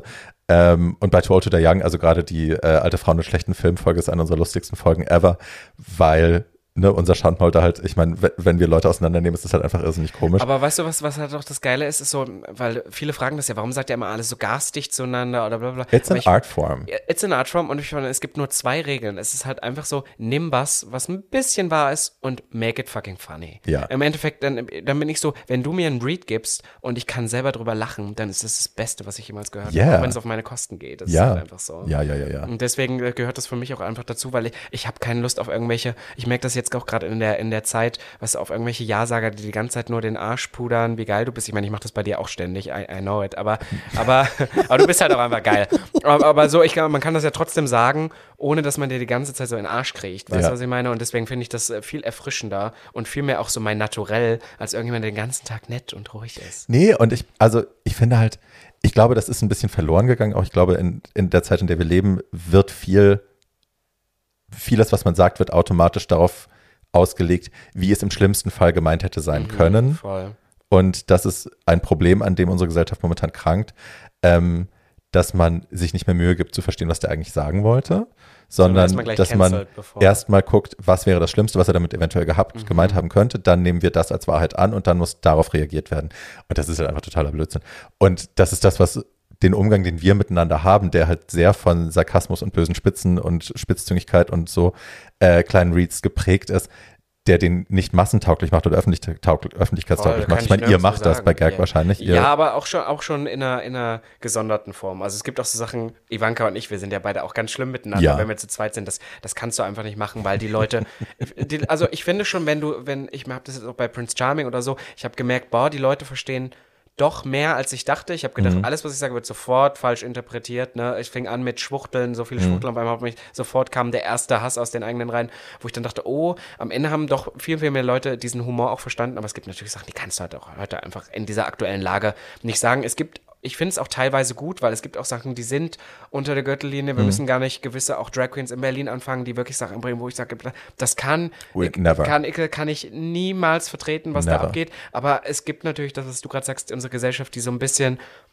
sich nicht mehr die Mühe macht, Sachen zu hinterfragen oder auch einfach mal einen guten, fiesen Gag einfach als guten, fiesen Gag dastehen Mhm. lässt. Und ich finde, in dem Moment, wo ein Gag irgendwie richtig, richtig geil ist, dann kann man auch mal eine grenzwertige Sache ansprechen, weil Ja. sonst äh, gibt es das einfach nicht mehr. Ja. Ja, ja, ja, I agree. Ich, ja, ich habe momentan das Gefühl, es gibt so einen Inside-Humor und Outside-Humor, das habe ich schon öfter gesagt hier. Ne, also die Sachen, die wir miteinander machen, das ist der Inside-Humor Ja, und ja. wir wissen, wie das zu verstehen ist und keiner fühlt sich angegriffen. Aber ja, es, in einem Podcast wäre es dann schon wieder problematisch, Ja, weil es einfach viel zu viele Leute gar nicht verstehen und auch nicht verstehen können, ne, weil sie einfach die Referenzen nicht haben, nicht wissen, wie wir Oder miteinander nicht in dieser umgehen. Bubble sind. Das ist Eben. halt auch genau das. Nicht wissen, wie wir miteinander umgehen. Yes. Mein Schatz, gibt es noch irgendwas, was du pluggen willst? Gibt es irgendwelche Sachen, auf die du noch aufmerksam machen willst? Die Single haben wir schon gesagt. Genau, die Single haben wir durch. Nächste Woche, Freitag, ist die draußen. Ich freue mich, wenn er, wenn er vorbeischaut. Äh, Instagram nehme ich auch mit. Ja. At Robin Solf auf Instagram. Natürlich, ich nehme alle, alle Barbie Breakout-Fans nehme ich hier Packen mit. wir alles in die Shownotes, könnt ihr Genau. klicken. Und natürlich auch, würde ich sagen, die Folge von Gag mit dir. Ich finde nach Generell wie vor, Gag, das war also- eine tolle, tolle Folge. Super Folge. Ich mochte die Folge sehr, sehr, sehr gern. geil. Und äh, natürlich, äh, ich habe von euch jetzt gelernt, dass man auch auf Spotify followen muss, dass das äh, den, dem Algorithmus anscheinend sehr gut tut.